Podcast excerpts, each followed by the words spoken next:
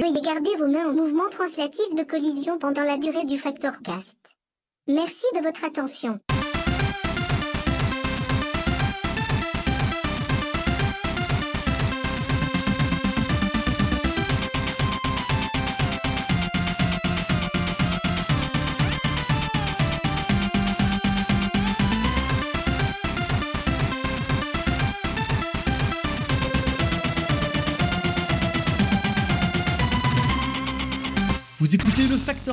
Bonjour les pandas et les pandas et bienvenue sur Factor News pour cet épisode 11 où pour la première fois dans l'histoire de ce podcast, nous accueillons un invité expert comme sur RMC Info. Bonjour The Will Phoenix.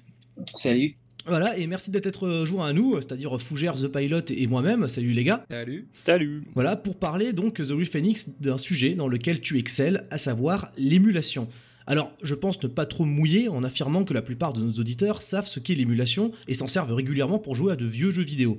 Mais savent-ils comment cela fonctionne? Ce qu'il est possible d'émuler à l'heure actuelle? Pourquoi doit-on recourir à ce procédé? Et si tout ceci est au moins légal? Ce sont tous ces aspects que nous allons aborder ensemble dans cette émission. Et avant d'entrer dans le vif du sujet, The Real Phoenix, pourrais-tu pour nos auditeurs te présenter, s'il te plaît? Alors bonjour à tous, je m'appelle The Real Phoenix. Euh, je suis, euh, on va dire, un, un rétro, un rétro enthousiaste en anglais. Euh, je m'intéresse à tout ce qui est émulation, restauration de consoles. Euh, je fais aussi euh, des, modifications sur les sticks arcade, que ce soit pour les, faire les vieux sticks pour les faire fonctionner sur les nouvelles consoles ou pour mettre directement de quoi émuler des consoles pour avoir des sticks qui se branchent directement sur la télévision. je fais ça durant mes temps libres, euh, essentiellement tous mes week-ends euh, depuis 3-4 euh, ans maintenant. Et avant ça, malheureusement, j'étais à Paris, donc je n'avais pas beaucoup de place pour faire ce, genre d'activité. voilà, toujours dans les émulations à but. comme je travaille dans le jeu vidéo, dans mon, dans mon vrai travail, plutôt à, titre de d'historique pour savoir qu'est-ce qui, qu'est-ce qui se faisait avant euh, et pour pouvoir tirer des, des enseignements de, ce qui était sorti euh, euh, depuis, depuis les, on va dire les, les 25 ans. 25-30 ans du jeu vidéo. Alors quand tu parles de, tirer des enseignements, tu parles en fait du gameplay et du contenu des jeux. Gameplay, pas forcément.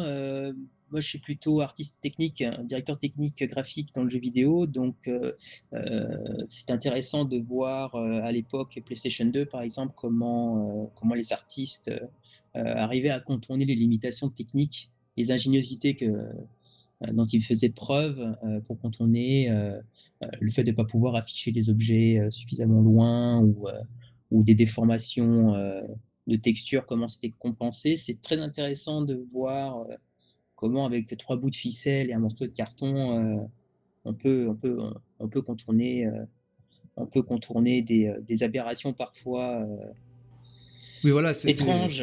C'est une sorte d'art qui se perd un petit peu avec les, les, les, PC, les consoles très puissantes de nos jours. les développeurs doivent parfois, j'imagine, oublier un petit peu ces, ces astuces qu'avaient leurs aînés sur les vieilles consoles. Mais oui, excuse-moi. Vas-y, vas-y. Ah oui, alors dis-moi, j'ai vu un peu ta chaîne YouTube, tu, tu as un profil plutôt de bricoleur en fait, tu travailles beaucoup avec euh, des fers à souder, des trucs comme ça? Ouais, c'est ça. C'est euh, L'avantage, c'est que pour, tout ce qui est vieille console, le matos utilisé à cette époque-là, donc il y a 25 ans, euh, c'est largement accessible sur le. On va dire maintenant, maintenant pour le grand public, c'est même très compliqué maintenant pour trouver des pièces compatibles euh, donc, faut euh, trouver des, équivalents, euh, pas toujours au bon standard. Donc, faut faire des, adaptations de, des schématiques qui, heureusement, maintenant arrivent à se retrouver sur Internet. tout ce qui était, par exemple, tout ce qui fonctionnait avec du voltage assez puissant, maintenant, les puces fonctionnent avec des voltages beaucoup, beaucoup plus faibles, beaucoup plus économiques. ça marche pas toujours avec les consoles. Donc, euh, on peut facilement avoir chez soi maintenant de quoi travailler ces vieilles consoles. Et, euh, ça demande bah, se renseigner un petit peu euh, sur l'électronique de base, mais ça ne demande pas non plus d'être un ingénieur. à moins de, voilà, de, faire, de faire carrément comme des gens comme Kev faire des consoles FPGA qui émule la NES complètement. même à ce niveau-là, c'est même plus de l'émulation. C'est on recrée le fonctionnement complet de la console. Alors oui, justement, parce que j'allais en revenir en fait. tout ceci est très intéressant, mais c'est un peu paradoxal puisque finalement, on, sur ta chaîne YouTube, on te voit beaucoup bricoler du, matériel, du hardware, alors que si je ne m'abuse, le principe de l'émulation, c'est justement de ne pas avoir à se préoccuper de hardware et, et ne pas, ce qu'on dire, se passer du matériel d'origine euh, des vieilles consoles pour jouer aux vieux jeux vidéo qui tournaient dessus. C'est ça. En fait, tu vas avoir deux écoles au niveau de l'émulation. Mhm. Tu as ceux qui, euh, on va dire, la, fin justifie les moyens, et peu importe le support sur lequel tu vas, tu vas jouer, à partir du moment où tu retrouves euh, ton plaisir, ta, Madeleine de Proust, parce que c'est plutôt ça hein, maintenant, l'émulation. C'est plutôt les, les 30-40 qui essayent de retrouver ces instants magiques de la NES de la SNES, de la, de la Mega Drive. Ah oui, bah ça, on l'a, vu euh, avec euh, la, la, NES Mini euh, sortie récemment. Il, y a un, facteur, c'est même pas seulement une question d'historique, c'est une question de retrouver un objet que les gens avaient avant, quoi. C'est ça, c'est ça, c'est exactement, exactement ça. Hein. C'est la Madeleine de Proust, c'est retrouver ce moment magique de c'est Noël, euh, j'ai enfin avoir Secret of Mana. Euh, mais, mais, avec du hardware. mon console plus. Voilà, mais c'est avec, du hardware parce que c'est-à-dire tu pouvais déjà jouer des jeunesses et Super NES, tu peux toujours jouer des jeunesses Super NES sur euh, la Wii U, la Wii, tu peux les, télécharger. Tu, ça. Sur PC, tu peux faire pareil avec les, jeux Sega, etc. Mais Nintendo donc sort cette petite engin, il y a ce côté un peu fétichiste, mais c'est un peu s'écarter du sujet. Par contre, enfin peut-être qu'on aura l'occasion d'en discuter tout à l'heure. On reviendra si tu veux. Ouais, voilà parce que. Mais pour le bricolage, parce que pour le bricolage en fait, c'est pour venir au deuxième point, c'est que tu as la deuxième euh, famille de gens qui émulent, oui. qui veulent retrouver vraiment l'objet authentique. Mais euh, tu vas avoir des problèmes pour, le, pour la faire rouler sur du, sur du matos euh, récent. Par exemple, tu prends une NES, une NES, une vraie NES d'origine. Hein. je te parle de la version top loader ou même la, la, la NES 2, on va dire, qui est le. Il y a la front loader, pardon, ça c'est ce qu'on a eu en Europe. Puis tu as la top loader, avec le jeu qui se met par-dessus. C'est euh, quelque chose qui est sorti un peu comme la, comme la, la Famicom au, Japon. On a, on a, eu ça aux États-unis. Oui, c'était euh, assez confidentiel. Hein. J'ai jamais vu de gamin avec une NES qui chargeait vers l'eau. Hein. Ça, c'est aux États-Unis, si ça a été, c'est ce qu'on a, c'est la version top loader, hmm. une version, une version plus économique, on va dire. D'accord, plus, mieux diffusée quoi. C'est ça, plus diffusé. Ça, ça a été très populaire aux États-Unis. Et en fait, si tu veux brancher ça sur une, sur une télé actuelle, t'as qu'une solution, c'est euh, du, du composite. Euh, ah ce, qui est franchement, ce qui est franchement dégueulasse. Oui, parce que voilà, il y a entre temps, entre l'époque de la Nintendo et aujourd'hui, euh, les télévisions ont changé, les connexions ont changé. exact. voilà. Et, alors, et donc, bah, si, tu, si tu veux brancher ça, si tu veux brancher ça sur une télé récente, c'est soit tu t'achètes des upscalers comme le Frame Master ou, ou l'OSCC, coûte quand même assez cher, avec une montagne de câbles, où euh, bah, tu sors ton fer à souder et puis bah, tu, euh, tu essaies de modifier la console pour, euh, bah, voilà, pour qu'elle sorte du RGB, parce que tu te rends compte qu'en regardant les schématiques, bah, Nintendo avait quand même bien pensé les choses. Même Sega avait bien pensé les choses. Oui, voilà, les modifications de console, c'est quand même quelque chose qui est assez bien documenté. on sait faire des choses assez étonnantes avec des NES et des Mega Drive. Hein. Exactement. donc voilà, donc donc c'est pour ça que ben maintenant que euh, bah, j'ai déménagé au Canada et que bah, j'ai enfin euh, autre chose qu'un euh, qu'un 25 mètres carrés tout pourri au cœur de Paris, un peu plus, un peu plus spacieux, je peux enfin m'adonner à cette passion. Et puis, et puis voilà, donc je me suis dit, bah, je, vais, je vais créer. ma chaîne a plus vertu de documentation, de montrer comment moi je fais un mode, essayer de donner aux gens l'envie de le faire ou de donner des, simplement des astuces euh, que les gens n'auraient pas forcément pensé ou de voir comment le faire que de devenir multimillionnaire avec la YouTube Money. Bah oui, certainement. mais, alors, The Louis Phoenix, pour se recentrer un petit peu sur l'émulation, euh, finalement, on, est d'accord, l'émulation, c'est ce qui nous reste quand on peut pas, quand on n'a pas la place ou l'opportunité de faire ce que tu fais toi, c'est-à-dire bricoler ou se procurer. Ben, tu parlais d'upscaler parce que, alors pour ceux qui ne connaissent pas, les upscalers sont des appareils qui se mettent entre une vieille console vidéo et une télévision HD moderne et qui vont, alors je veux pas dire de bêtises parce que je suis pas, je suis pas très sûr de moi, mais ça monte la résolution. Ça va, ça. voilà, ça va augmenter la résolution de la console. Ça, ça, va, ça va, ça va pas forcément faire ça. C'est que euh, suivant la qualité du signal, ça va traiter le signal, ça va le nettoyer un peu, on va dire, mhm. euh, ou alors ça va récupérer le mieux euh, de ce que peut sortir une console et ça va doubler ou quadrupler les pixels pour matcher une résolution proche du 1080p ou même du 4K pour, pour certains upscalers. Voilà, ce qui devient, ce qui vient un petit peu Frankenstein en termes de technique. Hein, euh, c'est, euh, c'est ça. Voilà, on va en parler parce que ça, ça m'intéresse énormément, euh, le côté, alors, entre guillemets, puriste, mais plutôt ce qui se passe en fait entre l'œuvre d'art, on va dire, l'œuvre vidéoludique initiale telle qu'elle a été pensée et, découverte par les joueurs, et la façon dont on la consomme aujourd'hui, et, et donc ce qui se passe entre les deux. Et l'émulation, justement, c'est ça, c'est-à-dire que le principe de l'émulation, c'est de se passer des machines d'origine parce que ben elles tombent en panne parce que c'est cher et compliqué de les faire fonctionner sur du matos actuel. Euh, par contre, euh, voilà, ça provoque aussi par moments une altération. On va en discuter un petit peu, c'est un sujet un peu pointu. Euh, avant, on va expédier direct, je pense, d'entrée de jeu, un sujet, comment dire, un marronnier, voilà, parce que j'ai vu notamment des gens en parler sur, sur Twitter, et c'est pour ça, euh, encore très récemment, je voulais donc l'aborder ici. Euh, l'émulation, c'est encore perçu des fois comme un sujet tabou. Hein. Je crois que c'est encore un motif euh, d'exclusion de pas mal de forums sur Internet. Encore aujourd'hui en 2017, les gens ne parlent peut-être pas aussi librement qu'ils le pourraient de l'émulation au sens large. Donc voilà, j'avais cité donc. alors, un, monsieur qui s'appelle Amer Alasser, j'espère que je n'écorche pas son nom, je ne sais pas comment le prononcer, qui est journaliste freelance de jeux vidéo et qui écrit sur son compte Twitter c'est étrange comme les émulateurs sont traités comme cette espèce de secret euh, public bizarre. Euh, encore aujourd'hui, euh, il y a toujours des restrictions sur les grands sites, donc c'est ce que c'est ce qu'on disait. Donc le voilà, c'est culturellement c'est intéressant parce que bon en fait le problème c'est la légalité. Voilà, je me contrôle un petit peu le sujet. Et donc, au final, est-ce que c'est, est-ce que vraiment, légalement, est-ce qu'on peut émuler et jusqu'à quel niveau? Alors, peut-être que tu peux plus renseigner que moi sur le sujet. Alors, vas-y. moi, je, je, veux juste rajouter un petit truc, c'est que je suis pas sûr que euh, en fait, ça va dépendre de où, parce que là, tu parles d'un truc qui est en anglais, c'est peut-être des, problèmes que vont avoir les Anglais, mais moi, je me souviens de, je crois que c'était cette année, il n'y a pas très longtemps, il y avait eu tout un fond, comme quoi il y avait deux mecs qui avaient lancé euh, une petite console pour faire de l'émulation de, jeux euh, sur un truc genre Indiegogo à la con. Euh, ils avaient euh, fait du financement participatif, ils avaient récupéré leur cagnotte. Mhm. Et en fait, ils utilisaient des émulateurs gratuits qui étaient, que tu pouvais trouver n'importe où sur Internet. Oui. Et, et, ils expliquaient bien dans leur page que fallait récupérer les ROM à côté, tu vois. Et ça s'est passé tranquillement. Je veux dire, il n'y a, pas quelqu'un qui aurait spoté le truc et qui aurait fait un fond autour parce que euh, forcément, il y, a des gens qui ont vu l'embrouille. Ils ont commencé à râler et ils ont dû abandonner le projet. Donc tout est bien qui finit bien, j'ai envie de dire.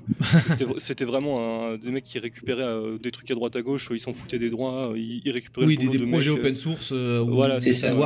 avec des licences contre euh, l'usage commercial, c'était pendant très longtemps le, cas de, MAM, le fameux émulateur arcade aussi. On n'avait pas le droit de le revendre. Bon, c'est fini d'ailleurs cette époque, ils ont, sont passés complètement en open source, mais ouais, enfin, Et voilà, je veux dire, ces mecs-là, ils ont réussi à monter leur petit projet. Donc la, plateforme euh, qui, qui, hébergeait le projet, euh, visiblement, elle a dit non, vas-y, pas de problème, moi je m'en fous.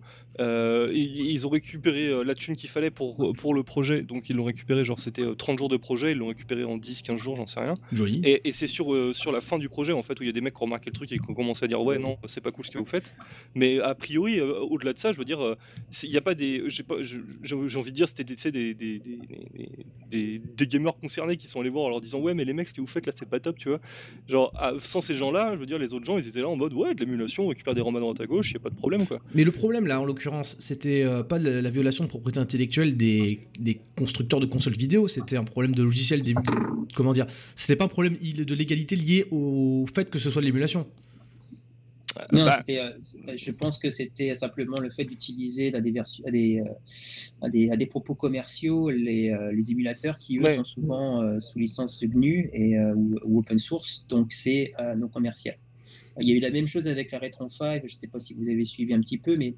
oui, alors la Retron 5, c'est cette machine dans laquelle on connecte des cartouches d'époque, alors pour le coup c'est du hardware d'origine, mais pas en dessous. Alors, c'est-à-dire que en gros, c'est vendu comme euh, euh, une espèce de vraie console qui va lire votre votre cartouche. Alors ça fait Retron 5, c'est parce que ça fait 5 consoles. Euh, ça doit faire NES et Famicom, ça doit faire Genesis, enfin Mega Drive.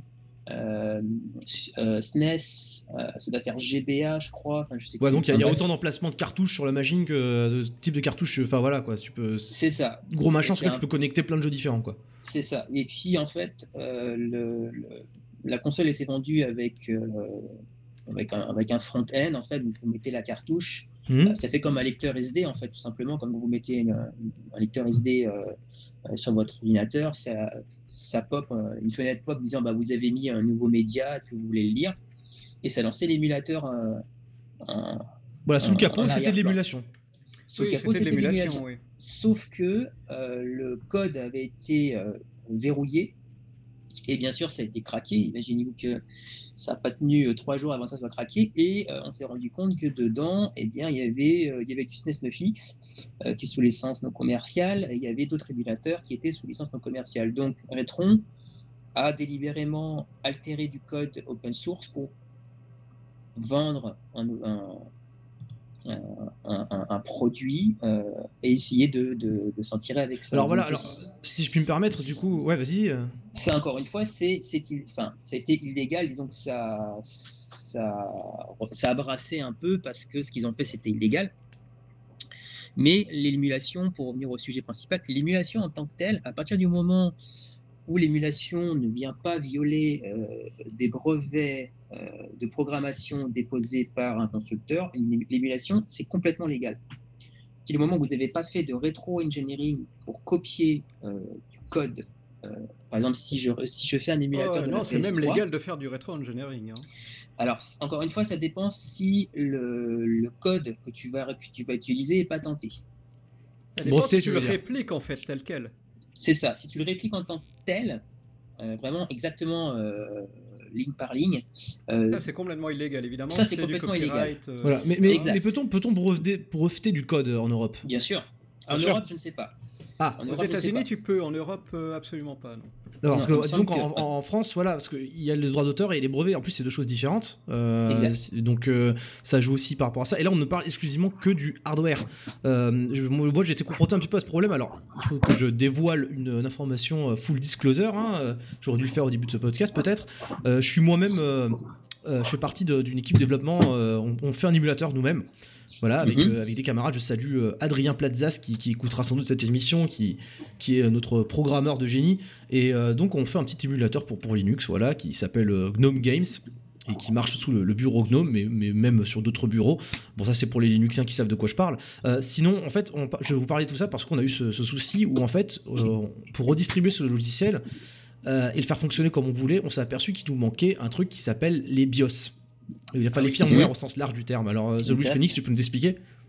Alors, le BIOS, en fait, c'est euh, des, des instructions. Ça a apparu surtout, euh, il me semble que ça a apparu avec la, la PlayStation, où euh, ça va être des, des données euh, qui sont nécessaires à, à- on va dire, au shell, au système d'exploitation qui est dans la console euh, pour booter. Bon, En gros, c'est un logiciel dans le, le matériel. Voilà. C'est ça, c'est un logiciel dans le matériel. C'est, euh, on va dire, ça, ça contient en général l'OS, mais il y a d'autres choses dedans, euh, notamment bah, tout ce qui est euh, protection. euh, quand, par exemple, la PlayStation, quand vous mettez un CD, ça va accéder au BIOS pour savoir est-ce que C'est un CD authentique, voilà, qui n'est pas une copie. est-ce que c'est la bonne région que- Exactement, voilà, c'est ça. Et si c'est un CD audio, ça le lit aussi, un lecteur Et audio. Et C'est ça. Et c'est pour ça qu'il fallait mettre une puce dans votre PS1 pour pouvoir faire jouer les, pour pouvoir faire tourner les versions, euh, les versions, Exact, euh, parce que tu, tu, tu, euh, tu Non, il fallait pas, tu bypassais, pouvais pas faire ça, voyons. Qu'est-ce que tu racontes? C'était ça aussi, voilà, c'est euh, ça, ça a été aussi euh, un grand débat. On en, on en reparlera peut-être plus tard parce que ça retouche encore au niveau du matos. Oui. Euh, mais euh, oui, c'est ça. C'est euh, tu as besoin des euh, de la ROM de la console pour euh, bah, émuler euh, cette euh, cette partie logicielle pour euh, imbriquer en fait cette partie logicielle dans ton émulateur. Ouais. Et alors d'ailleurs, là, une des rares jurisprudences au niveau euh, de l'illégalité des émulateurs, c'est ça a été avec Blem, qui était un émulateur euh, PlayStation commercial. Ah oui, ça c'est Blim, euh, du coup. euh, Blim, je crois ouais. oui, Blim, Blim. Blim, Blim, Blim. BL Deux 2 E avec un point d'exclamation. Donc, il a été codé par, par euh, deux mecs comme ça dans, dans leur garage, qui ont fait extrêmement attention justement à pas répliquer le software de la PlayStation. Tout à fait. Donc, euh, ils ont fait leur propre BIOS à eux, sans du tout copier le, le code de Sony, mais ça. bon, Donc, ça fonctionnait pour- quand même. Pour rappel, alors, je, je- je crois que tu l'as déjà dit, mais juste pour être sûr, Blim était donc un, un logiciel que tu achetais en magasin et qui te Ouais. permettait de jouer à des jeux, jeux PlayStation sur Dreamcast. Non, non, non, non, ça c'est la version d'après, euh, Blimcast. Blim, c'était euh, un logiciel que tu achetais, tout, tout ce qui est tout ce qui est de plus con en fait. C'était un CD, euh, qui- le- l'exécuteur faisait 35 MB J'ai quand même regardé Wikipédia quand même avant de venir. Euh, donc en gros, tu avais un, t'avais un, t'avais un petit, euh, c'était vraiment un tout petit logiciel tout bête. C'était une espèce de Warper bizarre euh, direct 3D. C'est censé sur PC et tu jouais à tes jeux PlayStation original. Voilà, Sony a, En meilleure Sony qualité, attaqué- euh, disait-il. Ouais, en meilleur, était, parce que euh, forcément, tu passais par la librairie Direct 3D, donc tu accédé à des, euh, à des fonctions euh, que la PlayStation n'avait pas ou de façon très Oui, simple. et d'ailleurs, si tu peux me permettre, ça, ce truc-là est sorti alors que la PlayStation était encore en magasin. elle Exact. était, C'est même plus euh, du à rétro à gaming, c'était de popularité même. Oui, voilà, voilà, c'est ça. Mais Ouais, c'est- c'est- elle ça, sort de ce qu'on a l'habitude de penser en termes d'émulation. C'est-à-dire que c'était plus jouer à des très vieux jeux parce qu'on n'avait plus la machine, c'est euh, choisis sur une machine sans Alors ça n'a jamais réellement été joué à des vieux jeux. C'est maintenant que c'est c'est qu'il y, a- il y a une certaine distance entre la NES et nous qu'on dit que c'est pour jouer à des vieux Ah, jeux. alors. Mais à l'époque, euh, il y avait des Non, à l'époque, c'était euh, c'était quasiment. C'est quasiment euh, quelques années plus tard, quoi. Ouais, c'est ça. Alors, je, moi, je suis pas 100% d'accord quand même avec toi parce que bon, j'ai pas connu Blim en magasin. je- j'ai pas de souvenir de l'avoir croisé parce que bah, ça devait pas être vendu dans le haut champ euh, de Cavaillon. Mais, euh, mais je me rappelle de mon premier contact avec des émulateurs et c'était, euh, alors je te dis l'année, en 99. un truc Comme ça, quand, quand, je commençais à voir des ordinateurs apparaître chez mes amis, en gros. Et à cette époque-là, c'était pour jouer à des jeux NES et Super NES. Et, euh, et c'était déjà du rétro gaming en 99, la Super NES. Et on n'avait plus en magasin depuis Oui, 5 bien ans. sûr, mais tu avais Ouais. des émulateurs d'autres choses bien avant le, des, des émulateurs NES. Tu avais des émulateurs de Commodore 64. Il n'y avait pas tant de latence que ça entre la- le moment où la, le- la machine était sur le marché et le moment où elle était émulée. Non, Blim, c'était quasiment. euh, et Blim était c'était- quasiment. euh, C'est quasiment. Ouais, ça se chevauchait avec la PlayStation 1, de toute façon. Ouais, ouais, elle était encore en vente. ça, Donc là, par contre, en termes euh, de légalité, il s'est passé quelque chose, euh, une Eh de jurisprudence? bah, de- Oui, donc en fait, euh, oui, Sony leur a fait un procès qu'ils ont Deux. perdu sur tous les points. Deux Ils procès ont fait deux procès. Deux Ils ont procès. fait un premier procès en disant que c'était euh, donc c'était euh, piraterie, euh, viol de licence. et, et en fait, bah, les gens de Blim ont prouvé que le code n'avait absolument rien à voir et que c'était 100% légal. Et Sony est revenu à la charge sur la promotion que faisait Blim, parce que Blim utilisait des screenshots de jeux PlayStation sans, on va dire, sans, utiliser, sans avoir euh, contacté euh, Sony sur l'égalité. Donc, en gros, ils avaient mis des screenshots de Gran Turismo. Ah voilà, mais alors là, c'est ils ont violé du copyright du droit d'auteur qui portait sur les jeux. Oui, Oui, sauf qu'en fait, que les screenshots, c'est ça, c'est que les screenshots qu'ils ont fait, c'était les screenshots à eux avec Blim, Mhm. donc à travers leur euh, euh, émulation, donc c'était leur logiciel en fait. C'était un screenshot de ce que pouvait faire leur logiciel. Donc Sony en fait a perdu les deux procès. C'était sous fair use en fait euh, au niveau des screenshots. Ouais, c'est Ils utilisaient aussi des screenshots de la PlayStation originale, mais ça a été mis comme. En fait, tu as, tu as droit à la pub comparative aux États-Unis, ce qu'on n'a pas en C'est Europe, et ça a été simplement mis sous cet usage-là. Et euh, en fait, euh, Blim, enfin l'équipe de Blim a gagné les deux procès, sauf que euh, bah, à cause des, Des frais. des frais de justice, et bah, ils ont mis la clé sous la porte. Et voilà, c'est une victoire à la Pyrrhus, quoi. Oui, l'autre émulateur que, de PlayStation qui était sorti au même moment, qui était de ConnectX, qui marchait sur Mac, eux ont carrément été rachetés par Sony pour éviter de toute concurrence. Ce qui est, ce qui est euh, en effet assez étonnant. Euh, mais, mais sinon, en dehors, en dehors de cette, euh, cette, cette histoire, effectivement, je connaissais pas très bien. Merci de me l'avoir rappelé, euh, de nous l'avoir rappelé. Euh, on peut, je pense, tu me corrigeras si je me trompe, The Real Phoenix, on peut résumer peut-être la situation légale vis-à-vis des émulateurs de cette façon-là. Euh, émuler une machine, c'est légal. Euh, récupérer des ROMs, c'est illégal. Exactement. Voilà. C'est exactement ça. On parle de ROM, alors euh, attends, je- expliquons ce que c'est que des ROM, vite fait, même si je pense que la plupart de, de ceux qui nous écoutent le savent. C'est une copie du, du jeu vidéo auquel tu veux jouer sur un émulateur. C'est ça, c'est un dump euh, de la mémoire de, euh, bah, du support en fait sur lequel contient le jeu, donc une cartouche euh, ou un CD, euh, et qui va euh, être euh, envoyé en mémoire, on va dire dans l'émulateur pour dire regarde, c'est ça que tu dois, tu dois utiliser. euh, Voilà, oui, c'est ça, c'est le fichier du jeu, quoi, on va dire. c'est ça, c'est un, fichier ou des fichiers pour le coup. Mais oui, c'est ça, c'est exactement ça. Et donc, effectivement, c'est émuler, en fait, c'est parfaitement légal. C'est pour ça que tu vas trouver euh, autant, autant, autant de logiciels ou de possibilités d'émuler que tu veux. Il y en a même dans Euh, Windows, des émulateurs, hein, c'est pas... Ouais, Tu peux oui. émuler Windows 98 dans Windows 10. C'est ça, Exactement, dire c'est un émulateur. Ça, c'est ça, c'est les virtual machines. Ouais. Mais, tu as les virtual machines et les émulateurs aussi, parce que je sais que je peux émuler Windows 3.11 avec DOSBox. Voilà, Voilà. Bah, ça après tu passes par DOSBox, euh, mais en gros voilà, tu peux, tu peux émuler tout ce que tu veux, il n'y a aucun souci. À partir du moment, encore une fois, que tu, tu violes aucun patent euh, de, de code euh, dans ton logiciel, ou que tu mets des BIOS. Ou que tu mets des BIOS. Qui fait partie du code, hein, de toute façon. C'est ça. Mais par contre, le fait de détenir euh, une ROM ou euh, voilà un, RIP, un RIP d'un jeu euh, pour l'époque PlayStation, pour l'époque CD, c'est illégal. Voilà, c'est. en France où tu as droit à la copie privée, mais c'est flou. Alors oui, justement. Alors je sais pas si The Phoenix a un truc à dire là-dessus, parce que moi je, je me rappelle de, qu'on avait discuté de ça euh, lors de mes cours de droit qui commencent à remonter à la fac sur les questions de copie privée. Euh, je crois qu'elle s'applique plus du tout pour les, les fichiers numériques. Alors non, ça, s'applique- ça, ça, en fait, la copie privée s'applique, alors si je ne dis pas de bêtises, à partir du moment où tu as euh, une, euh, comment on appelle ça Euh, C'est une, production avec un, certain chiffre. Tu as euh, 10 000 copies, euh, 100 000 copies de, dis- de, de distribuer, et donc tu es dans la légalité de faire une copie pour éviter que ce que tu as acheté disparaisse.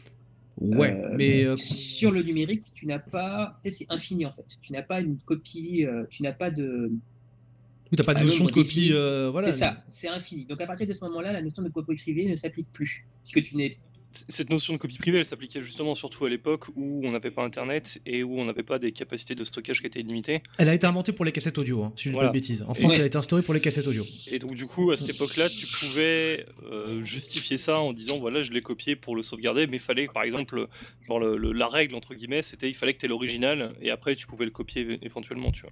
c'est ça. C'est euh, pour ça que les gens ont commencé à dire oui, mais euh, c'est bon, j'ai le droit de télécharger la ROM parce que j'ai la cartouche chez moi. Sauf que d'un point de vue légal, il y a un flou. Et euh, Il n'y a jamais eu de procès en fait, c'est ça le problème. Donc il voilà. n'y a pas de Ben, jurisprudence, il n'y a, pas- il y a, y a aucune décision de C'est justice ça. qui a tranché sur Bah, oui ou non alors, légal l'instant- ou pas. en, en même Pour l'instant, pour l'instant, euh, on- on en reviendra. on- je ne sais pas si on en parlera plus tard, mais euh, je trouve ça très intéressant euh, que Nintendo s'intéresse à ça, euh, à l'émulation, on va dire, puisque c'est les, les, les mini NES, etc. C'est ça, hein, c'est une- Ah, c'est- attends, juste, juste une petite aparté en parlant de Nintendo, Ouais. parce que sur le site internet de Nintendo, donc nintendo.com slash corp slash legal.jsp. C'est précis, ça dit donc. Oui, c'est Ouais. précis pour que les gens puissent aller voir. C'est vrai, on peut mettre le lien en dessous, mais on le fait jamais. Fois, je le dis. Il y a une diatribe sur l'émulation de la part du service légal de Nintendo que je vous conseille de lire, qui est assez euh, édifiant. Qu'est-ce qu'un émulateur euh, Nintendo? Donc, un émulateur Nintendo est quelque chose qui permet de pirater. euh, les, les jeux de, de Nintendo et de les faire tourner sur des euh, hardware non autorisés et euh, donc du coup c'est c'est mal c'est très mal et donc, est-ce que je peux télécharger une ROM Nintendo depuis Internet si j'ai déjà le, le jeu? Euh, Alors, évidemment, non, mais bon, ça, effectivement, ils ont raison. Mais donc, comment Nintendo se sent par rapport euh, aux émulateurs de, de jeux vidéo? Comme ils ont été créés pour euh, jouer à des copies illégales des jeux Nintendo, c'est la plus grande menace à l'heure actuelle pour les propriétés intellectuelles des développeurs de jeux Voilà. La vidéo. plus grande menace à l'heure actuelle, La plus grande menace. Oui, c'est écrit texto. On va Qui retrouver le titre de cette émission, je 15 pense, hein.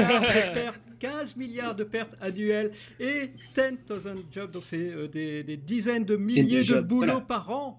Voilà, c'est honteux. Et oui, bah, j'imagine les, les malheureux qui ont développé Super Mario Bros en 1985, tout le fric qu'ils doivent perdre chaque jour. Aïe aïe aïe. Ce qui ne les empêche Ah ouais. pas de vendre la NES Mini, de Alors- faire alors- la Virtual Console et de. Voilà. Mais c'est justement, c'est qu'en fait, c'est, euh, faut réfléchir de, de façon purement mercantile. C'est que si Nintendo commence à rentrer dans ce, euh, dans, dans le, dans le, dans le rétro gaming, dans l'émulation, forcément, euh, ils vont vouloir ce marché-là mais oui, et mais- ils vont dire, euh, voilà, c'est illégal, achetez nos produits, nos produits sont légaux, c'est le seul moyen de jouer à vos vieux jeux. Oui, voilà, parce qu'en plus, il y a pas seulement l'effet psychologique euh, de mettre une telle annonce sur leur site web ou de, de- comment dire de répandre cette idée sur l'émulation comme quoi c'est le mal, mais en plus d'un point de vue commercial, si Nintendo vend des jeux en dématérialisé, ils ont pas plus de raison de tolérer un site d'émulateur qui propose des ROM que une maison de disques aurait à tolérer un site qui propose euh, leurs albums en direct download quoi.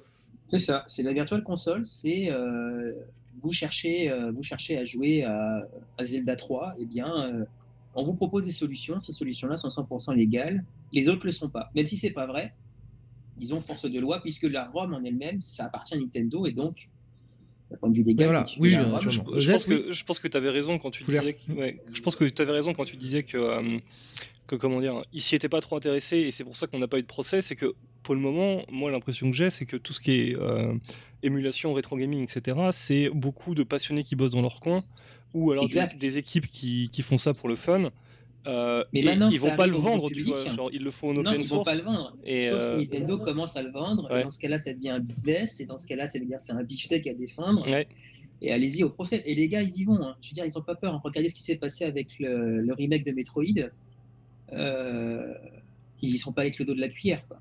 Oui, d'ailleurs, on Euh. s'est aperçu quelques euh, semaines plus tard qu'en réalité Nintendo faisait lui-même son remake de Metroid, donc. euh, euh, Mais c'est- pas la première fois. hein. C'est pas la première fois. hein. Si euh, si vous re- si vous avez regardé, alors ça remonte un petit, ça recommence à remonter un petit peu. euh, c'est quand euh, il y a des il y a des euh, il y a des fans qui ont fait un épisode entre Chrono Trigger et euh, Chrono Cross qui s'appelle euh, Chrono Trigger Crimson Echoes. Une un remake pour euh, la Super Nintendo. Donc alors Euh, attends, c'est euh, ouais, oh, c'est donc euh, un jeu Super Nintendo qui est conçu pour fonctionner sur un émulateur Super Nintendo.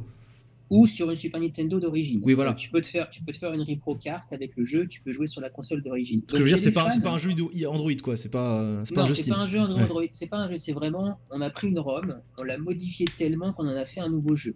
Très bien. Et euh, ils ont refait des assets, euh, ils ont recréé des personnages pour faire la jointure au niveau de l'histoire. C'est un gros projet. Et, et ils sont arrivés, ils étaient quoi? Ils étaient à, ils étaient en bêta 3, je crois. Si je dis pas de bêtises, ils étaient vraiment proches de faire une, une- une première, une première release. Et ils ont reçu une lettre de 6 desist de la part de Square Enix euh, pour euh, viol de copyright. Alors Mhm. a- c'était pas un projet, c'était pas un projet vendu. Euh, c'était même pas sorti quoi. Il y avait juste une page avec euh, voilà quelques quelques versions de la ROM pour tester. Et en fait, c'est parce que euh, Square Enix sortait euh, Chrono Trigger sur 3DS Oui, donc ça tombait mal. market- ça tombait mal. Voilà, non, mais alors- marketing, mais- ça leur faisait ça leur faisait de l'ombre. Ça- Si- non, bah, vas-y, Fougère. c'est- C'est idiot de dire que ça leur fait, que ça tombait mal ou que ça leur faisait de l'ombre. Je veux dire, les mecs sont en train de se faire chier à créer une ROM pour que tu puisses Alors- jouer sur une Super Nintendo sur un émulateur. Les mecs d'à côté sortent un truc sur 3DS. Ah non non, mais évidemment. Ah C'est est- pas le même public, attends. hein. Oui, non, mais je suis d'accord, mais mettons-nous, attends, on va, on, va, on va différencier deux choses. Il y a euh, la façon dont nous, les joueurs, on va le voir en disant mais c'est complètement con, ça touche pas le même public. Et il y a la façon dont euh, les cols blancs, cravates, euh, Square Enix vont voir ça. oui, bien Nous, sûr. on a, un, on, a un, on a un planning, vous comprenez, euh, à telle date on rencontre IGN, à telle date on va faire de la publicité sur YouTube.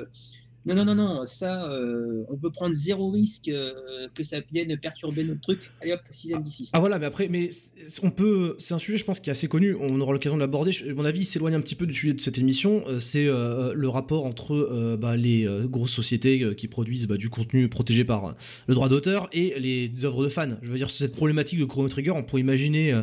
Euh, une adolescente euh, qui écrit, pardon, des, des adolescents, euh, c'est sexiste, hein, je regrette, désolé, qui écrivent de leur côté un tome d'Harry Potter dans, dans- dans leur chambre et le mettent en PDF sur internet, tu vois, ils pourraient aussi se, se- avoir des ennuis. Je voudrais en parler un petit peu plutôt vers la fin, parce que ça D'accord, important de discuter de, ce, de ce rapport. parce- d'accord, oui. en reporter parce que ça touche vraiment à l'émulation, tout ce qui est altération de ROM. Ah, voilà, oui, que tu suis, que tu connais bien. Voilà, oui, forcément. Euh, le- le- en fait, l'altération de ROM, euh, on va dire même les ROM hacks pour refaire des nouveaux jeux, euh, ça touche à l'émulation parce que à moins, on va dire, de vraiment faire des, ce qu'on appelle des, euh, des, des reproductions, c'est-à-dire modifier une cartouche pour pouvoir mettre le jeu, la ROM en fait qui a été modifiée, euh, tu peux pas y jouer autrement qu'en émulation. Oui, voilà, puis en plus, je, je- je crois savoir qu'il y a des ROM hacks qui sont conçus euh, par le biais d'émulateurs et qui, du coup, ne fonctionneraient pas sur une machine originale parce qu'elles exploitent des différences que d'un émulateur. euh, enfin, il y a- exact. Il y a Il y, une, Oui. ouais, il y a une version de, de Mario World euh, qui, qui en fait a été développée pour les speedruns, qui ne fonctionne que bah, si tu as un, on pourra en parler aussi de ça parce que c'est entre l'émulation et le hardware. Si tu as un linker pour, pour la NES, pour la SNES, tu peux y jouer, mais normalement c'est une version qui ne peut jouer que sur émulateur. Alors oui, bah justement, c'est c'est intéressant de parler de ça parce que euh, ça permet d'aborder un point euh, un peu technique, mais on va essayer d'être, euh, je crois, le plus large possible. Euh, euh, le fait qu'un jeu soit différent sur un émulateur que sur la console originale, ça, ça suggère que l'émulateur n'est pas entièrement fidèle à la console Ouais, c'est originale. un bug ou. euh, Ça peut, ça peut être, euh, on va dire tout simplement, soit euh, un bug euh, en disant bah on n'a pas pris plus qu'à là, parce que c'est un- le, le- la- toutes les ROM qui existent, je crois qu'il y a 700 ROM qui existent, euh, enfin 700 jeux euh, qui existent sur la, sur la SNES originale. Euh, si, bah non, bah tiens, les gens ils ont fait un hack et puis on n'a pas prévu que dans cette zone mémoire il se passe ça, parce que bah il y a aucun jeu qui fait ça. Bon, c'est un bug. Après, ça peut être aussi une, une vraie volonté de la part de l'émulateur pour dire non mais c'est cool, on, on, avait on avait prévu le coup, mais ça permet de de voir qu'est-ce qui se serait passé si, bah, par exemple, on aurait eu des cartouches plus grosses ou bah, tout le développement du MS du MSU1 alors, le MSU1, euh, pardon. Oui, qu'est-ce qu'un MSU1 le MSU1, le MSU1, en fait, c'était la puce euh, qui était censée être dans le Super CD, dans le Nintendo PlayStation, c'est pour être plus précis. Ah oui, ça devient, ça devient pointu, là, euh, effectivement. C'est ça. Et c'est une librairie, en fait, pour lire des médias, on va dire, de type CD pour la Super Nintendo. Donc en gros, c'est un méga CD pour Super NES. On va simplifier parce qu'il y a une histoire plus complexe que ça derrière la Nintendo PlayStation, qui est passionnante d'ailleurs, mais on va pas l'aborder ici. On, on, va pas l'aborder ici, mais en gros, c'est ça, c'est que cette librairie qui était prévue euh, pour, pour, ce, pour ce hardware a été retrouvée et euh, tu peux euh, l'utiliser soit sur émulateur, soit sur le matos d'origine si tu as le, lecteur SD adéquat et ça permet d'avoir bah, des versions instrumentales de tes de tes pistes où il y a des gens qui ont porté. Euh, ah, le jeu, c'est Road Avenger, qui était sorti sur euh, Mega CD, et ils l'ont ressorti sur, euh, sur Super Nintendo, et l'archive fait 2 gigas. Voilà, donc est-ce que quelqu'un, est-ce qu'on sait si quelqu'un a ressorti Hotel Mario sur Super Nintendo? Ah, C'est encore rigolo. non, non, je crois que les émulateurs CDI sont interdits par la Convention de Genève. ouais, c'est ça. Alors, c'est très gentil pour les, auto-écoles qui s'en servent encore pour passer leur diapo. Hein. Ah mon dieu. Je sais pas si des auto-écoles ont encore. Si, vous, si votre auto-école utilisait ou utilise encore un CDI, n'hésitez pas à envoyer une photo à Factor News. Et de brûler l'endroit aussi. Hein. On veut savoir. Alors, euh, mais du coup, je reviens à ce que je disais sur le, souci de la fidélité, puisque là, pour le coup, on est aux antipodes de la fidélité. On parle de machines qui. On essaie de reproduire des machines qui n'ont pas existé euh, et de faire des jeux qui, qui n'ont jamais pu sortir à cette époque. Donc, c'est très intéressant d'ailleurs. C'est plus là on est dans le bricolage pur. Mais je reviens à l'histoire de la fidélité parce qu'il me semble que un souci important avec l'émulation, on en reparlera ensuite euh, pour, pour conclure l'épisode, euh, c'est euh, la comment dire la préservation du jeu vidéo face à l'obsolescence matérielle. C'est-à-dire les télés qui tombent en panne, les câbles, comme tu l'expliques toi-même, les devoir recourir aux upscalers et aux faire à. L'émulation permet de ne pas faire ça. Mais en contrepartie, il me semble qu'on euh, on a un problème qui est encore, je crois, à l'heure actuelle euh, existant, alors peut-être qu'il se réduit au fur et à mesure, c'est celui que les jeux vidéo euh, joués via des émulateurs ne sont pas forcément strictement identiques à ceux qu'ils étaient quand on les jouait sur le matériel d'origine. Alors, je sais pas ce que tu penses de tout cela. Alors, c'est complètement vrai. C'est-à-dire que quand tu développes sur du matos fixe, euh, tu vas te permettre, euh, un peu comme ce que je disais euh, en, intro, c'est que tu vas pouvoir te permettre des espèces de hacks qui vont fonctionner que sur le matos d'origine. Donc voilà, donc matos fixe, on parle de matos de console, à savoir que dans, dans l'ensemble et à quelques exceptions près, les consoles vidéo, les modèles restent les mêmes de, tout le long selon la vie de la console tu as, tu as des révisions différentes, euh, euh, parfois simplement pour réduire les coûts de production. Euh, par exemple, la Mega Drive, il y a eu, il y a eu trois modèles. Sur chaque modèle, il y a dû avoir la, le modèle 1, il y a dû avoir sept révisions. Oui, c'est-à-dire qu'ils ont. Je sais que ça, je connais assez bien le sujet aussi pour la Mega Drive. je sais que la puce sonore de la console est modifiée entre la version Mega Drive 1 et Mega Drive 2. Euh, ce qui euh, occasionne des différences en termes de musique. Certains jeux sonnent différemment d'une machine à l'autre. Alors, euh, il y en a qui avaient des, générations de puces complètement différentes sur certaines consoles. oui, sur bah, la, Nintendo, ils ont eu une version avec deux CPU, ils ont une version avec un CPU. Oui, on pourrait, même parler, on pourrait même parler aussi de la Nintendo 64. Là, c'est carrément un accessoire anti qui change la mémoire de la machine. Euh, c'était les premières extensions de mémoire, euh, le, le, pack euh, en Rambus qui se mettait sur le, sur le, devant de la console. Mais d'ailleurs, ça a fait rigoler parce que je dis un petit aparté, je t'interromps deux secondes. je me suis procuré, enfin, mon frangin s'est procuré le dernier numéro de Quel PC Hardware et sur la couverture, j'ai lu Rambus, le futur de la RAM et je me suis dit, où est-ce que j'ai déjà lu ce, ce mot Rambus et tout? Je me suis rappelé la 64 comme ça, j'ai merde. C'était un RAM pack en fait. C'est un, RAM pack tout simplement, une extension de mémoire euh, comme une barrette de RAM que tu rajoutes dans ton PC, sauf que Nintendo a vendu ça sous forme d'accessoire. Oui. Euh, c'était pour Donkey Kong 64, si je dis pas de bêtises. Alors c'était pour pas mal de jeux effectivement sur la fin de la console.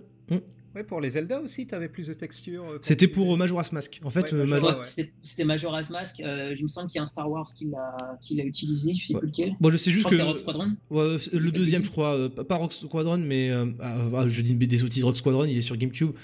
Ou sur. Non, il est sur 64, Rock Squadron. Euh, non, moi, non, il est sur 64. Ce dont je me rappelle, c'est que beaucoup de jeux l'utilisent optionnellement, euh, que euh, Wind Waker, euh, n'importe quoi. Majora's Mask l'utilise obligatoirement, si je ne m'abuse. Et un détail qui me fait rire, ça par contre, j'en suis certain, et je pense que Frosty s'appréciera.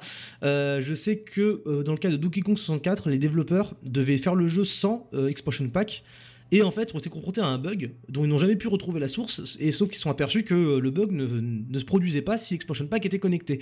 Du coup, ils ont pris la décision très douloureuse d'inclure des expansion packs dans toutes les boîtes de Donkey Kong 64, et euh, c'est comme ça que je suis procuré le mien d'ailleurs, il était fourni avec le jeu.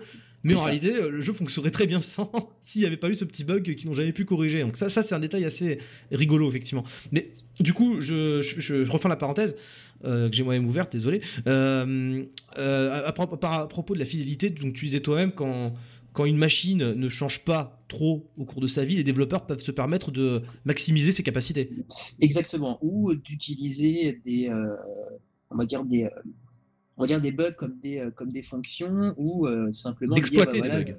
Et ça, exploiter des bugs pour, euh, pour en faire des fonctions utiles. Euh, on peut parler par exemple de euh, Shadow of Colossus sur PS2, Mhm. euh, qui reste une catastrophe à émuler.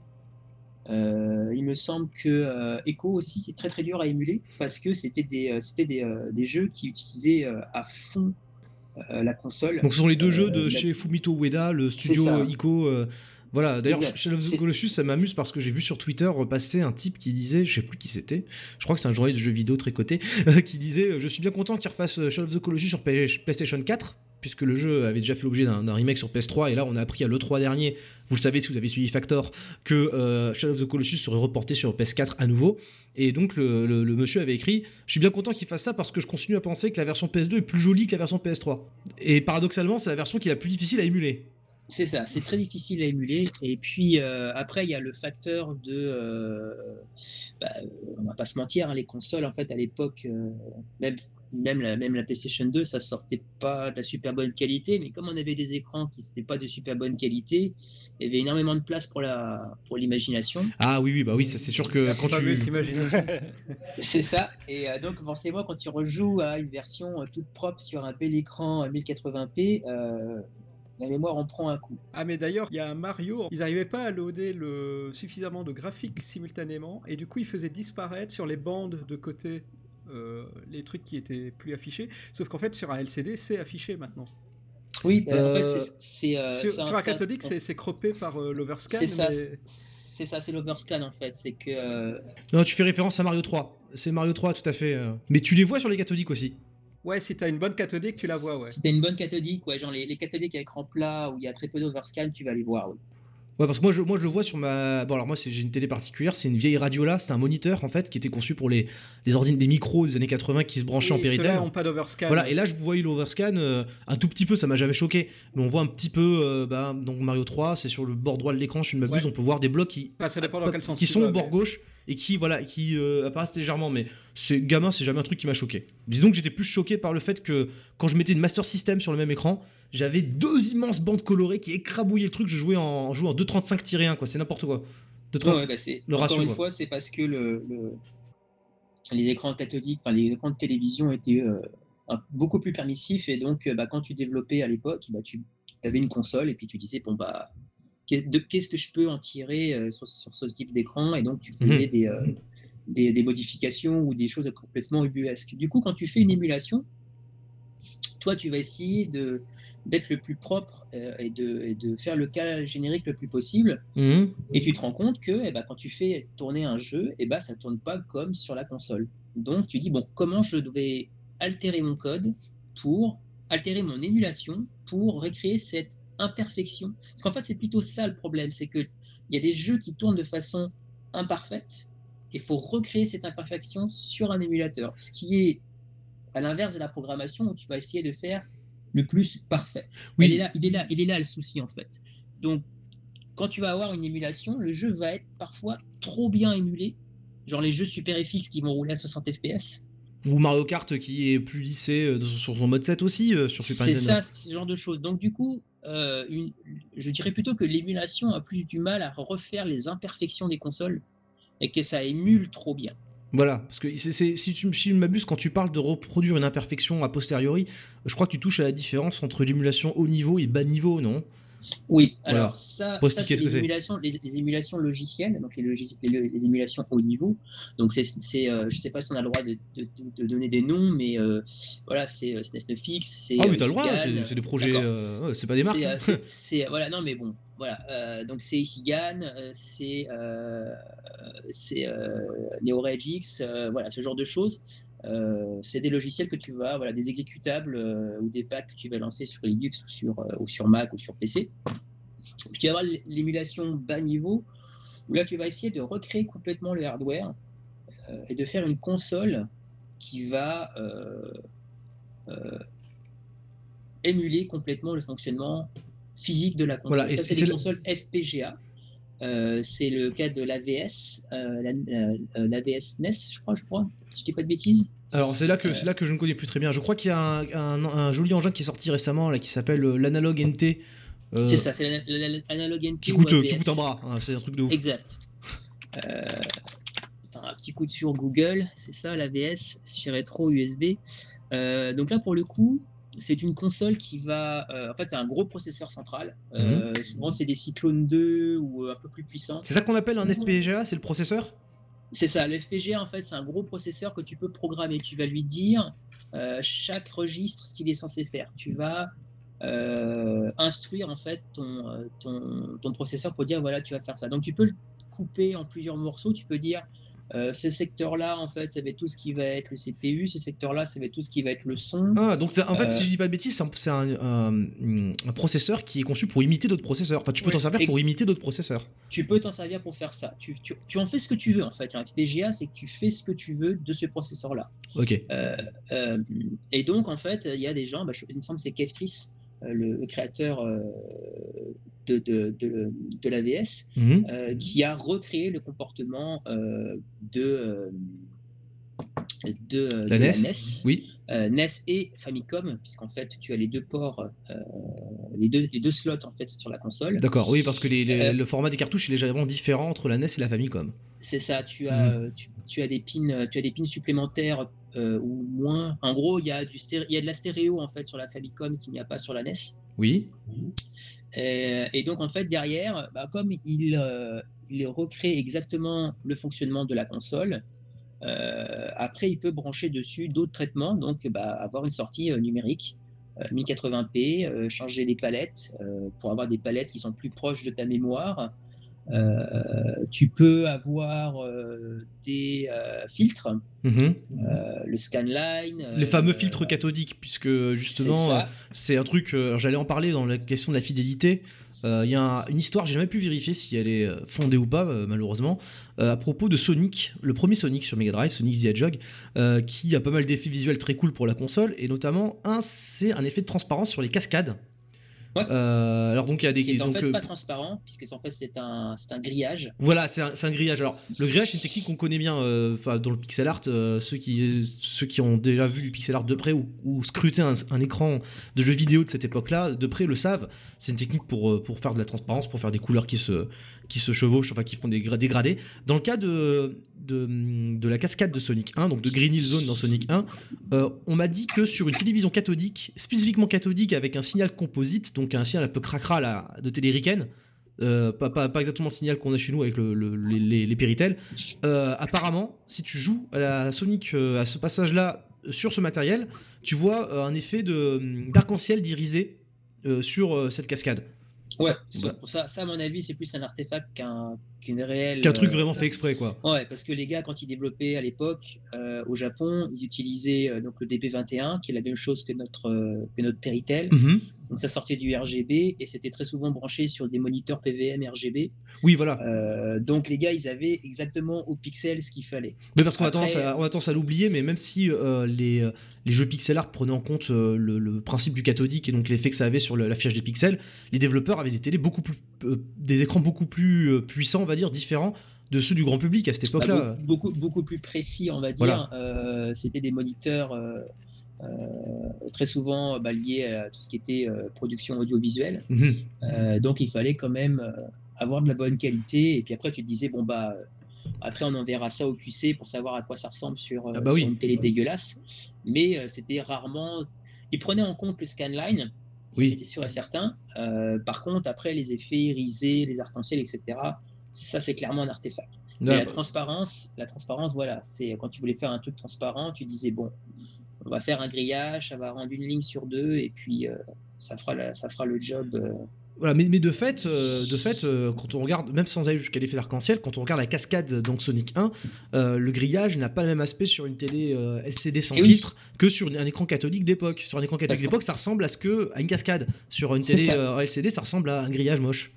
Et ça, parce que tu as, tu as l'entièreté en fait du, du rendu de la console, qui est extrêmement fidèle, parce que bah, t'affiches, euh, t'affiches euh, exactement ce que la console sort, Oui, et tu n'as plus cette aberration. Encore une fois, tu n'as pas cette imperfection qui était prise en compte euh, quand les jeux étaient développés à cette époque.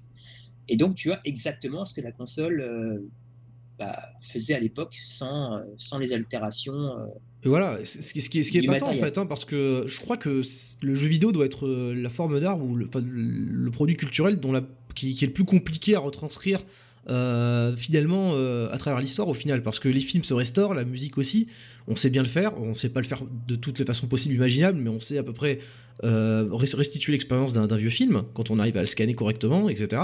Pour un jeu vidéo, ça reste quand même compliqué parce que il y a une autre chose aussi que je voulais aborder euh, sur la question de la fidélité, de l'émulation haut niveau et bas niveau, c'est que si je ne m'abuse, l'émulation bas niveau extrême, euh, elle- c'est un objectif irréalisable parce qu'il consiste à émuler, à imiter le comportement d'une machine au transistor près. Et euh, si je crois savoir, je cite un, je pense un article qui a beaucoup tourné à l'époque à propos de, tu parlais de IGAN tout à l'heure, euh, IGAN qui s'appelait avant BSNES, donc euh, un émulateur de Super Nintendo, euh, qui a la particularité de fonctionner, de requérir une configuration minimale de 3 GHz. Euh, un truc comme ça, c'était le titre de l'article qui en parlait sur Ars Technica. Il disait la quête à 3 GHz de l'émulateur fidèle de la Super Nintendo. Alors, on va, on va, on va aussi euh, euh, euh, replacer, c'est que les gens qui font ça, souvent, ce sont des, des, des- des amateurs, des gens qui vont développer dans leur coin ou pas forcément les meilleurs ingénieurs du monde. Oui. Donc, tu vas, tu vas, tu vas, te, tu vas forcément, tu vas t'allonger un peu sur la puissance du matos actuel pour permettre d'avoir un code un peu moins optimisé. Euh, ce qu'il faut voir, c'est que maintenant, tu as des, des, des Raspberry Pi. Un Raspberry Pi, c'est du quad-core, c'est du euh, 1,2 GHz. D'ailleurs, je possède Euh, moi-même un Raspberry Pi 3, euh, justement. euh, Voilà. ouais. Et ça fait tourner, euh, ça va jusqu'à la, à la Dreamcast, là. Donc, on Tu peux, faire, tu, tu peux émuler une Dreamcast sur un Raspberry Pi 3 Ouais. Comme ça, là, sans, sans modifier, sans mettre un ventilo dessus? Ah, sans, sans mettre le ventilo dessus, je sais pas. Euh, mais euh, oui, oui, N64, ça c'est possible. Ça, je l'ai fait. Dreamcast, euh, Dreamcast, je sais que c'est intégré par euh, la librairie euh, euh, Rétron Libre. Oui, tout à fait. Euh, D'ailleurs, euh, bah, ah oui, parce que justement, euh, euh, l'émulateur qui est utilisé sur, euh, sur euh, Raspberry Pi 3, c'est un méta-émulateur en fait. C'est euh, le projet Libre Retro. Euh, C'est ça. Je le connais bien puisque c'est aussi la base de notre propre émulateur euh, Gnome Games qu'on développe nous-mêmes euh, avec Adrien et, et l'équipe. Et euh, effectivement, c'est vachement pratique parce que bah, les cœurs sont intégrés dedans et il me semble que le projet a euh, un certain souci de fidélité. Ils essaient quand même de choisir des cœurs qui, euh, qui ont un comportement relativement fidèle. C'est ça.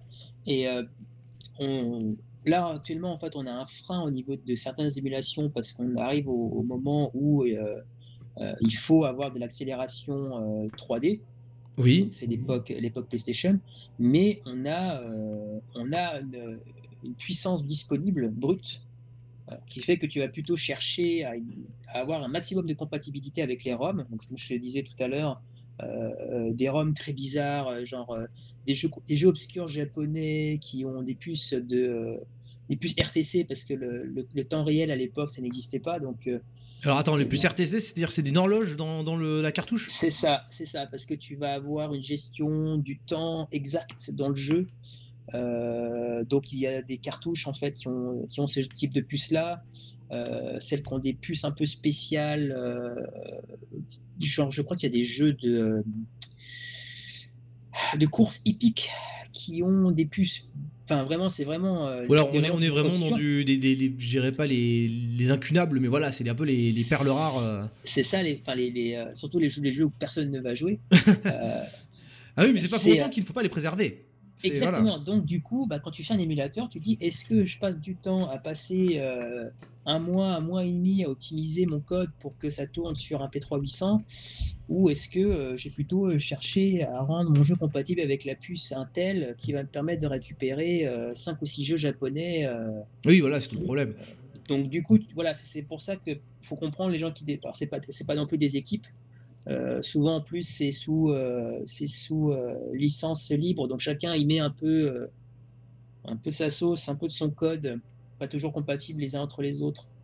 Euh, donc ça fait des forks, ça fait des euh, ça fait des gens qui repartent dans leur coin. euh, Oui, voilà, sûr qu'il n'y a pas donc du coup, les gens sont plus, sont plus orientés vers essayons de faire un émulateur qui va être capable de tout émuler, d'émuler ça relativement bien, et puis le, plus- le mieux possible plutôt, et euh, bah, euh, la puissance, euh, de toute façon, la puissance ira plus vite,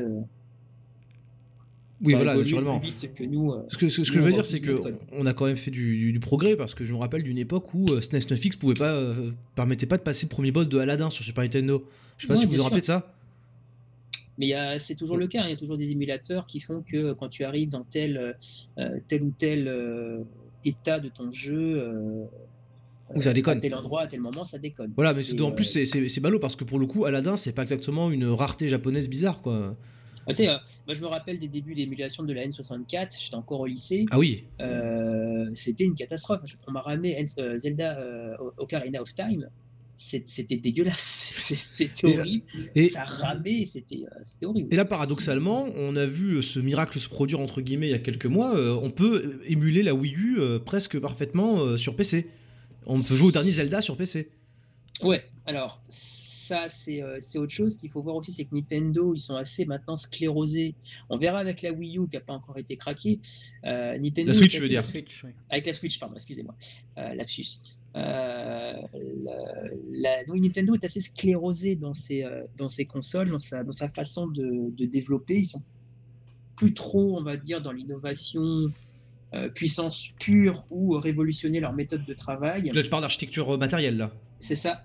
Euh, même au niveau code. Hein. Euh, si, euh, euh, ceux qui ont développé un peu sur, je sais pas s'il y en a ici ou ceux qui nous écoutent, ceux qui ont développé un peu sur, euh, sur les consoles Nintendo savent qu'ils traînent Code Warrior depuis, euh, depuis la nuit des temps. C'est quoi ça, Code Warrior? Ah, c'est euh, c'est euh, une espèce de compilateur euh, propre aux consoles Nintendo. Euh, c'est archaïque. Euh, c'est une catastrophe à utiliser. Donc en gros, pour simplifier grossièrement, Nintendo utilise des vieux outils et euh, des vieilles méthodes, ça. et c'est pour autant que c'est comme ça qu'on à les quoi. C'est ça. C'est qu'en gros, ils savent que, ok, la Wii U, c'est une nouvelle architecture.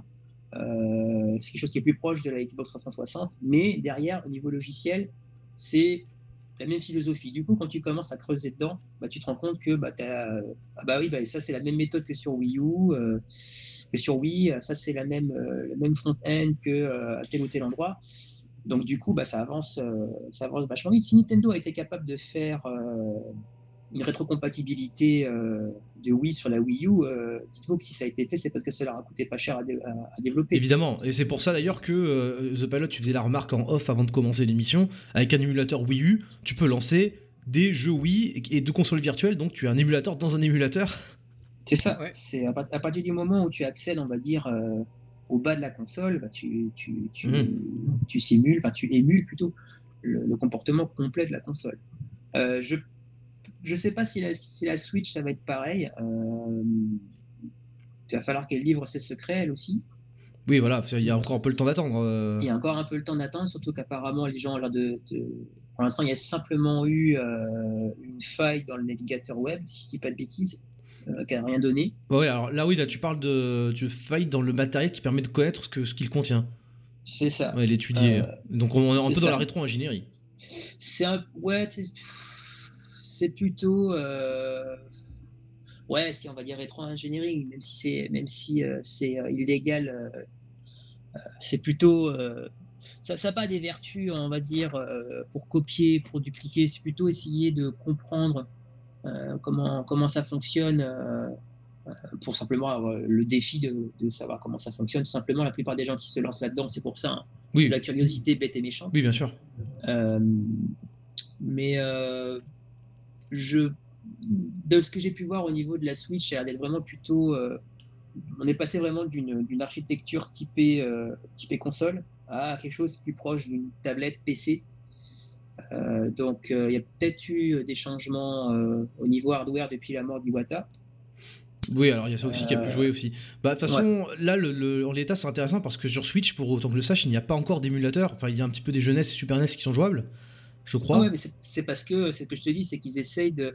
Tu sais, quand tu, quand tu as un backlog de, de, de, Virtual Console qui est fourni depuis. depuis oula, depuis plus de 10 ans. Hein, oui, depuis 2006, voilà. C'est ça, depuis 2006. Voilà, puis en plus, un backlog que parfois tu as sur ton compte en banque aussi, parce que tu peux être propriétaire de ces jeux et tu as envie de les, as envie d'y jouer avec la nouvelle console, eh tu pas tout à racheter, quoi. C'est pas disponible sur la Switch. Et eh ouais. Donc, il y a potentiellement eu des changements. Mais le, fait que la Wii U ait été euh, émulée euh, rapidement, je n'ai pas trouvé ça très, euh, très surprenant, en fait. Par contre, on revient encore une fois au système de, enfin, au système et à ce qu'on discutait tout à l'heure, à savoir les jeux en fait qui sont développés spécifiquement pour la console. bah, tu galères pour, pour, pour, le, pour le faire fonctionner sur, ton émulateur. Et les, les, premières ébauches de la, de, du Zelda, du nouveau Zelda là, sur Wii U. Breath of the Wild. Breath of the Wild, merci. Euh, c'était ah bon bah vous pouvez pas faire ce boss là ça marche pas euh, bon bah alors le personnage est à 30 cm sous le ground on sait pas pourquoi oui, alors c'est d'ailleurs si je ne m'abuse, euh, la façon dont ça fonctionnait, euh, ce développement, c'est que CEMU, donc le nom de l'émulateur qui permet de, de, faire tourner Zelda Breath of the Wild sur PC, c'est un émulateur propriétaire, il me semble. Enfin, il n'est pas sous licence libre, il faut l'acheter ou le donner, c'est ça, donner l'argent pour le gratuitement sur Internet. Tu peux, tu, tu peux le récupérer gratuitement, c'est juste qu'ils ont, euh, je crois qu'ils ont un Patreon. Qui, qui, qui, atteint des sommes complètement, complètement débiles depuis que Zelda est sorti, justement. C'est ça. Bah, en fait, ça atteint, ça atteint des sommes débiles parce que Patreon ou Tipeee, euh, donc ce qui est du, financement participatif, euh, tu débloques en fait des, euh, des, cadeaux spéciaux. Enfin, tu peux faire débloquer des cadeaux spéciaux. Par exemple, tu es un, Patreon. Bah, d'ailleurs, c'est le principe de Tipeee de Factor News. Euh, donné d'ailleurs, je rappelle, hein, depuis au passage, je fais pas de oui, Même le lecteur, on ne manquera pas de le rappeler. Hein. Et, donc oui, en fait, tu peux dire, bah voilà, si vous êtes Patreon à partir de 5 dollars, vous avez accès avant tout le monde à la nouvelle révision vous avez accès à, nos bêtas de notre moteur. Et donc, forcément, bah, les gens euh, veulent la dernière version tout de suite qui marche le plus rapidement possible. Donc, il dit bon, bon on va donner comme ça, on va avoir, euh, on va avoir la version plus tôt. Faut pas voir les gens qui donnent comme ça euh, de façon purement purement gentil, euh, la gentillesse pure, les gars, ce que vous faites, c'est génial. C'est une minorité. La plupart des gens qu'on donné, c'est pour avoir une version plus avancée, pour pouvoir jouer. Oui, pour, pour, pas acheter une Switch, quoi. exactement. Pour acheter ni une Switch ni le jeu, d'ailleurs. C'est ça, exactement. on, va, on va pas se leurrer. La plupart des gens, euh, on, va, on pourra faire un petit aparté là-dessus. Euh, moi, je fais. Je, voilà, je pars du, principe que il y a des jeux que j'ai achetés, même parfois plusieurs fois. Euh, au bout d'un moment, quand on me dit, bah, si tu veux la version, si tu veux la ROM, euh, il faut que tu achètes euh, la mini SNES.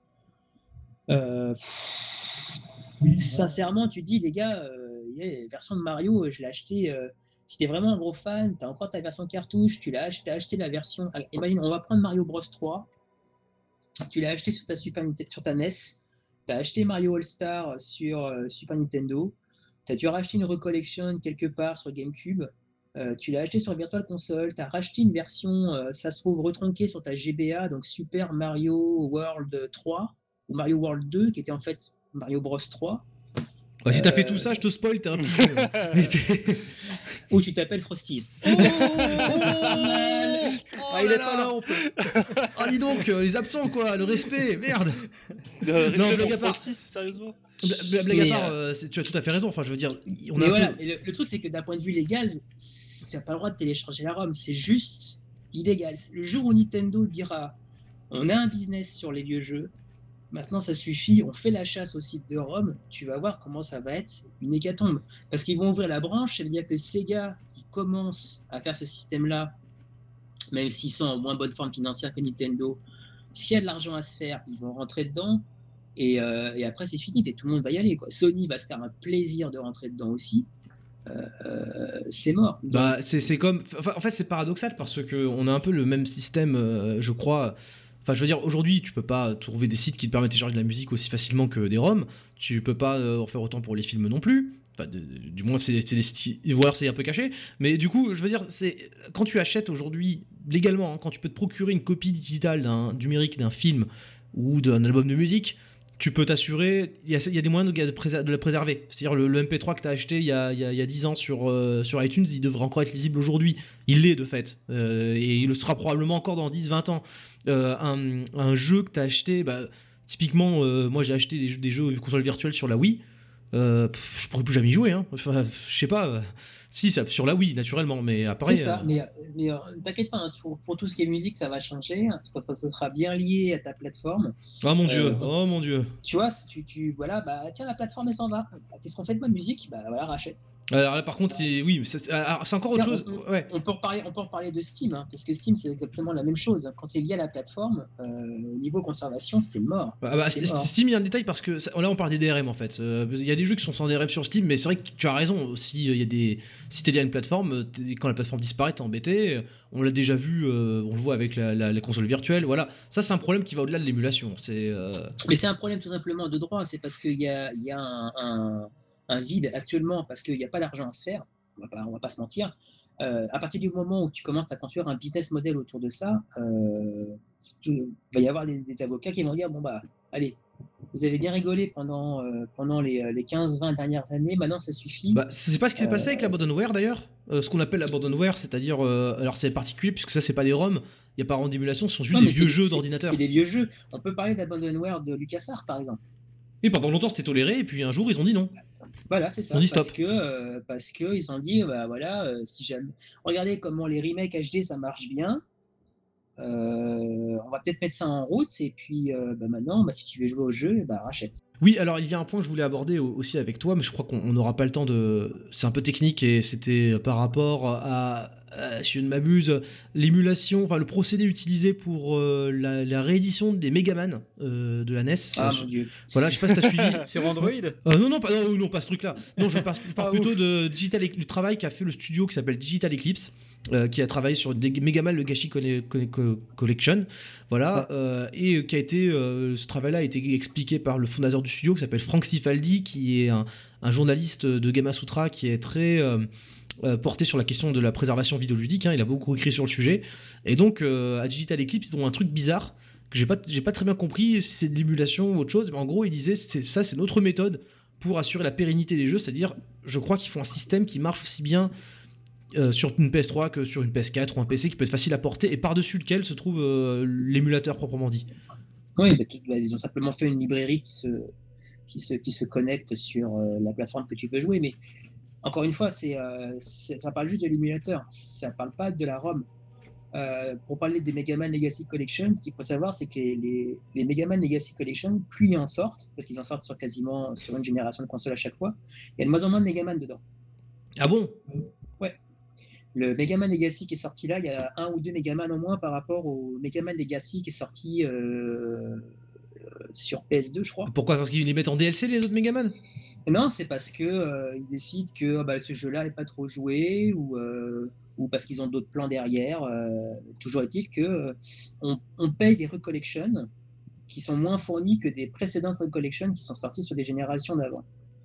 On a, un, un- on a, on a actuellement un, problème sur euh, le, le- le rétro gaming, c'est que euh, on commence à voir euh, des, un secteur qui n'arrive pas à se renouveler et qui voit que la population euh, sur laquelle ils ont construit leur fortune euh, arrive maintenant ayant 40 ans, euh, ne s'intéresse pas à la production actuelle. Ouais, Alors oui, là tu parles vraiment du jeu vidéo en, en général là. c'est ça, de façon générale. Et donc, en fait, ils sont en train de dire, mais, et si on faisait des. Ça a commencé avec les remakes HD, et maintenant, ils commencent à aller chercher euh, tout ce qui est rétro gaming. Je, pense que Nintendo est en train de mettre un pied à travers la porte. Et euh, Sega a commencé aussi avec leur émulateur sur Android. Euh, et ils vont, ils vont essayer de, mettre un lasso à tout ça pour, bah, pour, qu'on puisse repasser à la caisse. C'est quasiment sûr. Donc du coup, tu dis, ouais, mais comment on va faire? Parce que là-dedans, ils vont garder que les meilleurs jeux, parce que on va pas se mentir, qu'est-ce qui, quand tu vois le, line-up euh, d'une mini SNES, c'est les gros jeux. Oui, bah évidemment. pas deux, trois exceptions près, euh, c'est euh, voilà pareil pour la NES Mini, il y a deux trois euh, choses un peu plus rares comme Star Tropics notamment qui, qui, me paraît assez obscur, je crois chez nous et qui Star, Tropics, il est très obscur chez vous, c'est un gros jeu aux États-Unis. Ouais. Il y a ça qu'il faut voir aussi, mais après tu vas dire bah oui mais moi j'aimais bien. Ah, regarde, on va, on, va, on va taper là où ça fait mal. Je vais, je veux jouer à Rock'n'Roll Racing ou je veux jouer ah, oui. The, Lost Viking. Mais ils y sont là sur Super Mini. Ah merde, alors, qu'est-ce que je vais mettre euh, Je crois, je vais pas dire de bêtises, hein. il y en a pas un des deux qui est sur 16 mini, voire les deux. Il Rock'n'Roll Racing, mais je crois pas que. Bah, Rock'n'Roll Racing, tu vois, c'est quelque chose qui pourrait, qui pourrait être intéressant parce que ça utilise de la musique licenciée. Oui. Comme euh, Crazy Taxi. Crazy Taxi, c'est un exemple que tu peux citer. C'est ça au Crazy Taxi, voilà, Crazy Taxi ressort, on n'a plus les droits. Bon bah voilà, Offspring, voilà, on n'a pas les droits. Voilà, ils ont euh, sauté, euh, Offspring et NoFX ont sauté des rééditions de Crazy Taxi, du coup pour jouer à la version originale de Crazy Taxi, je sais même pas comment tu fais sans passer par l'émulation quoi. Euh, et bah il te faut. Et, pas, et pas seulement l'émulation. C'est-à-dire que avoir un émulateur Dreamcast est légal, ok, mais si tu veux la version originale de Crazy Taxi, tu vas forcément bah devoir violer un droit d'auteur. Tu es obligé de, violer un droit d'auteur. Donc pour le coup, tu fais comment on fait pour préserver L'enjeu est là. Hein. Euh, The Pilot, tu voulais. Euh, Je voulais juste dire, ils sont disponibles sur PC gratos. Les deux ah exemples que tu as cités. Ah, ouais. Rock'n'Roll Racing est disponible sur PC gratos? Oui. Bah, ça c'est parce que c'est des jeux, c'est des jeux Blizzard. Et, et Outrun, euh, c'est disponible Outrun 2, on peut encore le trouver quelque part sur un magasin? Outrun 2 parce, qu'il a, je sais qu'il a disparu euh, du PlayStation Network et de, du Xbox Live Arcade pour ah oui tu parles tu parles d'Outrun 2 d'accord. Sur Xbox euh, Ferrari les Ferrari. Ouais les Ferrari ah, je sais même pas si euh, je vois pas sur quelle console il va être disponible. Bah si je crois qu'il me semble qu'il y a dû il y avoir une version sur PS2 il est sorti sur Xbox et PS2 ouais alors ça oui, mais si tu veux l'acheter maintenant tout de suite, en ah sachant bah, que les versions euh, physiques. Ah, ah, oui, si tu veux l'acheter en physique. Si tu veux l'acheter en physique, tu... bah si tu peux t'acheter ta version PS2 et puis. Euh... Bah, non, ah, pas, en physique, non non, tu veux l'acheter tout court. Là, là, là, justement, ah, l'acheter tout court. En physique, euh, oui, je peux aller à Cash Express, mais je veux dire, dans le circuit euh, du marché neuf. exemple, c'est les Monkey Island. Il y a eu les rééditions des 1 et 2, le 3. Non, voilà, le 3 a disparu. Donc le truc, tu dis, bah, moi, je, si tu, il n'est il est pas dans le domaine public, donc c'est pas un abandonware, c'est-à-dire que ça fait pas 50 ans euh, que le jeu est sorti. Il euh, n'y a pas eu une, une, une, une, lettre de cession, même une lettre de cession de la part des droits d'auteur pour dire on accepte que cette, que cette, euh, que cette œuvre tombe dans le domaine public, comme ils peuvent le faire pour la musique ou les œuvres d'art ou les films. donc du coup, tu fais, bah voilà, qu'est-ce que je fais? Parce que d'un côté, j'ai pas la possibilité de l'acheter, de l'autre, pour l'avoir, je peux l'avoir, mais d'une façon illégale. Oui, voilà, c'est-à-dire, il y a une raison pour, laquelle on a eu tellement de débats sur la question du domaine public, euh, de, des biens communs et euh, de, la, culture, hein, de manière générale, puisque c'est pas un problème qui est exclusif aux jeux vidéo. Et euh, les débats faisaient rage à ce sujet. Et dans le cas précis du jeu vidéo, il y a une citation que j'ai trouvée sur Twitter, je ne sais plus qui l'a dit, et je ne suis pas en mesure de la retrouver tout de suite, qui disait l'avis de, monsieur ou de la madame qui avait dit ça, c'était le jeu vidéo est peut-être le milieu où le qui comment dire où se trouve le plus de révisionnisme et de d'amnésie euh, collective à cause de la culture du droit d'auteur qui dans le cas précis du jeu vidéo fait plus de ravages que dans les autres domaines culturels. On a parlé de Outrun, euh, on, parle de plein de jeux qui sont altérés comme ça au fur et à mesure des licences, des changements, de la musique et ce genre de choses, de, trucs. On peut parler de euh, alors si je dis pas de bêtises, c'est bien Earthbound qui est ah. qui, qui, ne sortira jamais en Europe, un truc comme ça. J'ai oublié c'est quoi l'histoire. il me semble qu'il y a un endroit où tu es tout nu, je crois. Ah non, alors non, ça, ça c'est encore autre chose. Ça, c'est la censure. Euh, bon, voilà, ça c'est. Ouais, t'as la, la, censure. Mais en gros, tu vas avoir. Euh, pour le même jeu, tu peux avoir trois, trois révisions. Euh, tu vas avoir une version nord-américaine, tu vas avoir une version. une version européenne, une version japonaise, et donc du coup, quelle est la meilleure? Ah oui, oui, non, mais bien sûr, on peut parler, on peut parler de l'exemple qui fait toujours.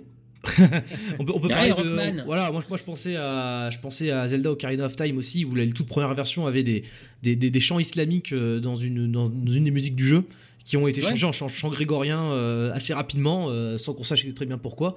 Et donc la, première version on peut l'écouter sur YouTube de ce morceau mais alors pour trouver le la cartouche originale bonjour quoi. Mais c'est pas de ça dont je voulais vraiment parler en fait parce que bon ça encore c'est des c'est de la censure c'est de l'altération. Mais voilà il y a des jeux qui sont coincé. Enfin, je sais, je, je crois que c'est pas Earthbound, j'ai une bêtise. Earthbound a dû sortir en, Europe. Je pense à Mother 3, sa suite. où apparemment il y a une histoire, il y a un micmac avec les samples de musique utilisés dedans qui fait que le jeu ne pourra jamais être euh, édité hors du Japon. Enfin bon, c'est un peu bizarre. Euh, pour le coup, Mother 3, je crois que la grande majorité des Occidentaux l'ont découvert par l'émulation.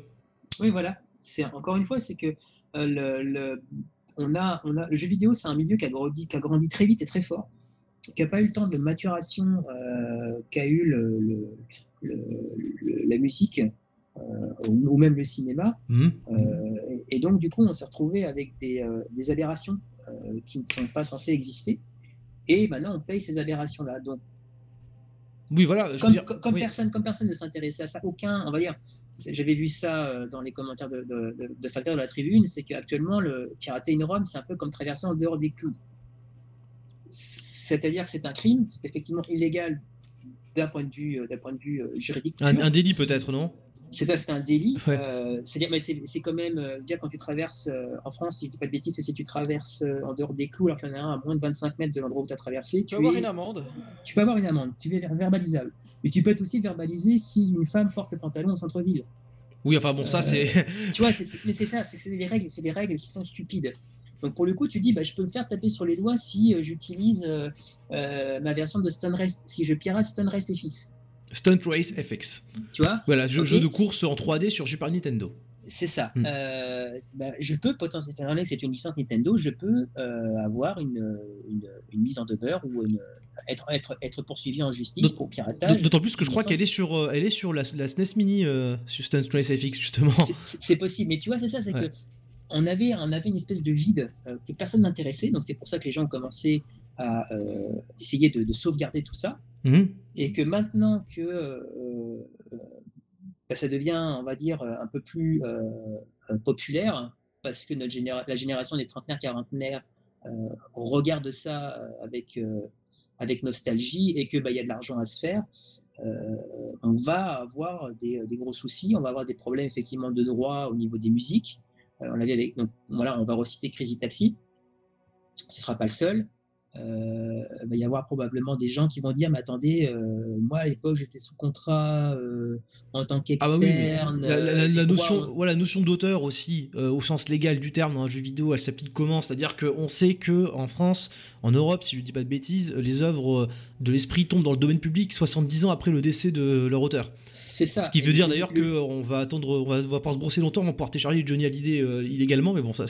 Bref. C'est ça. Euh, mais, euh, mais en, vrai, en vrai, ce que ça signifie, c'est que ça, c'est pour un auteur. identifié, mais, quel est l'auteur d'un jeu vidéo? Et Si c'est une société, qu'elle existe, qu'elle ne pose pas de bilan avant 100 ans, 30 ans? Et puis, tu as la clause Mickey aussi. Oui, alors là, encore, autre chose, parce que ça, c'est aux États-Unis, il me semble, la clause Mickey. Mais ce que je veux dire, c'est que à l'époque, normalement, quand tu travailles dans une société de jeux vidéo, quand tu produis pour une société de jeux vidéo, tu sous contrat, avec elle, tout ce que tu fais, tu cèdes les droits à la société. Mais quand tu travailles en tant qu'externe, il faut faire super gaffe. C'est ce qui s'est passé avec euh, Retro City Rampage. Oui, dont on a parlé récemment sur Factor News. Hein. C'est ça, euh, c'est qu'il faut voir euh, comment le contrat est fait. sinon, l'artiste peut dire Attendez, moi j'avais cédé mes droits dans le cadre d'une console cartouche, j'ai pas renégocié mes droits pour une version numérique, une réédition numérique. Euh, je peux faire chier. Et dans, le, dans le cadre de Retro City Rampage, il a fallu refaire toute la bande-son. Alors ça, ils n'ont pas refait la bande-son. C'est-à-dire que euh, les développeurs ont, calculé que c'était, ça coûterait moins cher de changer la bande-son que plutôt d'aller en justice pour prouver qu'ils étaient dans leur bon droit. Hmm. Ils ont plutôt évité la cogne plutôt que d'aller euh, en frontal. D'accord, mais concrètement, là, si tu joues au jeu, tu n'as pas la musique pour lequel il a été conçu. non, non, non, non, ils ont Pareil pour la réédition de le jeu de euh, oulala, euh, le jeu qui n'est pas Super Meat Boy, c'est ça? Oui. Fichtre, je ne sais plus. Euh, mais de toute façon, là, de toute façon, tout ceci, au final, le, le, problématique euh, d'émulation ici rencontre des problématiques de droit d'auteur de manière générale. Ces problèmes-là, on les a avec des jeux en émulé, mais on les a avec n'importe quel type de jeu vidéo, euh, malheureusement. C'est juste que l'émulation est la manière la plus simple de se procurer un jeu vidéo autrement que par le, marché de l'occasion, quoi. Et, j'en viens justement à un dernier point. Euh, c'est à propos de l'offre légale justement, parce qu'on en parle, euh, du fait que ben, on, a des, des, des, des, qui sortent avec des jeux en moins, qu'on ne sait pas si on les pourra encore jouer à un jeu, si on l'achète maintenant, si on peut encore jouer dans 5 ou 10 ans, c'est pas garanti. Tu parlais des plateformes, des DRM, je pense à un nouveau truc aussi, une tendance je crois que je suis en train d'observer, qu'on est en train d'observer, euh, je, je risquerais à la qualifier de Netflixification du jeu vidéo. Et je pense à deux trucs en fait, je pense à ce que fait Nintendo sur la Switch, ce que compte faire Nintendo sur la Switch et ce que fait Sega sur PC avec Sega Forever. Enfin, sur, euh, je crois que sur PC ou c'est uniquement sur smartphone Donc c'est sur smartphone pour l'instant. Voilà, donc euh, on est d'accord que d'un côté Sega avec Sega Forever et d'un autre côté Nintendo avec Switch Online, ce sont deux services payants où tu payes au mois, tu t'abonnes comme Netflix et tu as accès à un catalogue de jeux vidéo en illimité, c'est bien ça euh, si, j'ai pas trop suivi, euh, j'ai pas trop suivi l'histoire, mais en gros c'est ça, ouais. Donc à Sega Forever, je crois même que c'est gratuit. Euh, là, je ne saurais dire. J'ai euh, Fougère, j'ai pilote Pardon Aucune idée. Pardon J'ai pas. Excuse-moi, j'étais. réveil Non, non, non, j'étais en train de regarder autre chose, excuse-moi. les consoles Sega, c'est dégueulasse, alors si en plus. Euh, non. Ah non, on va, pas dire les, on va pas dire les mots qui fâchent. Non, non, c'est vrai que là, on est en train de. C'était pas, un sujet euh, sur, sur ça, The Pilot.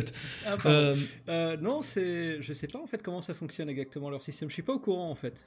C'est quoi bah, C'est un système où tu t'abonnes et tu as droit euh, à catalogue illimité de jeux sur euh, Master System et Genesis, c'est ça?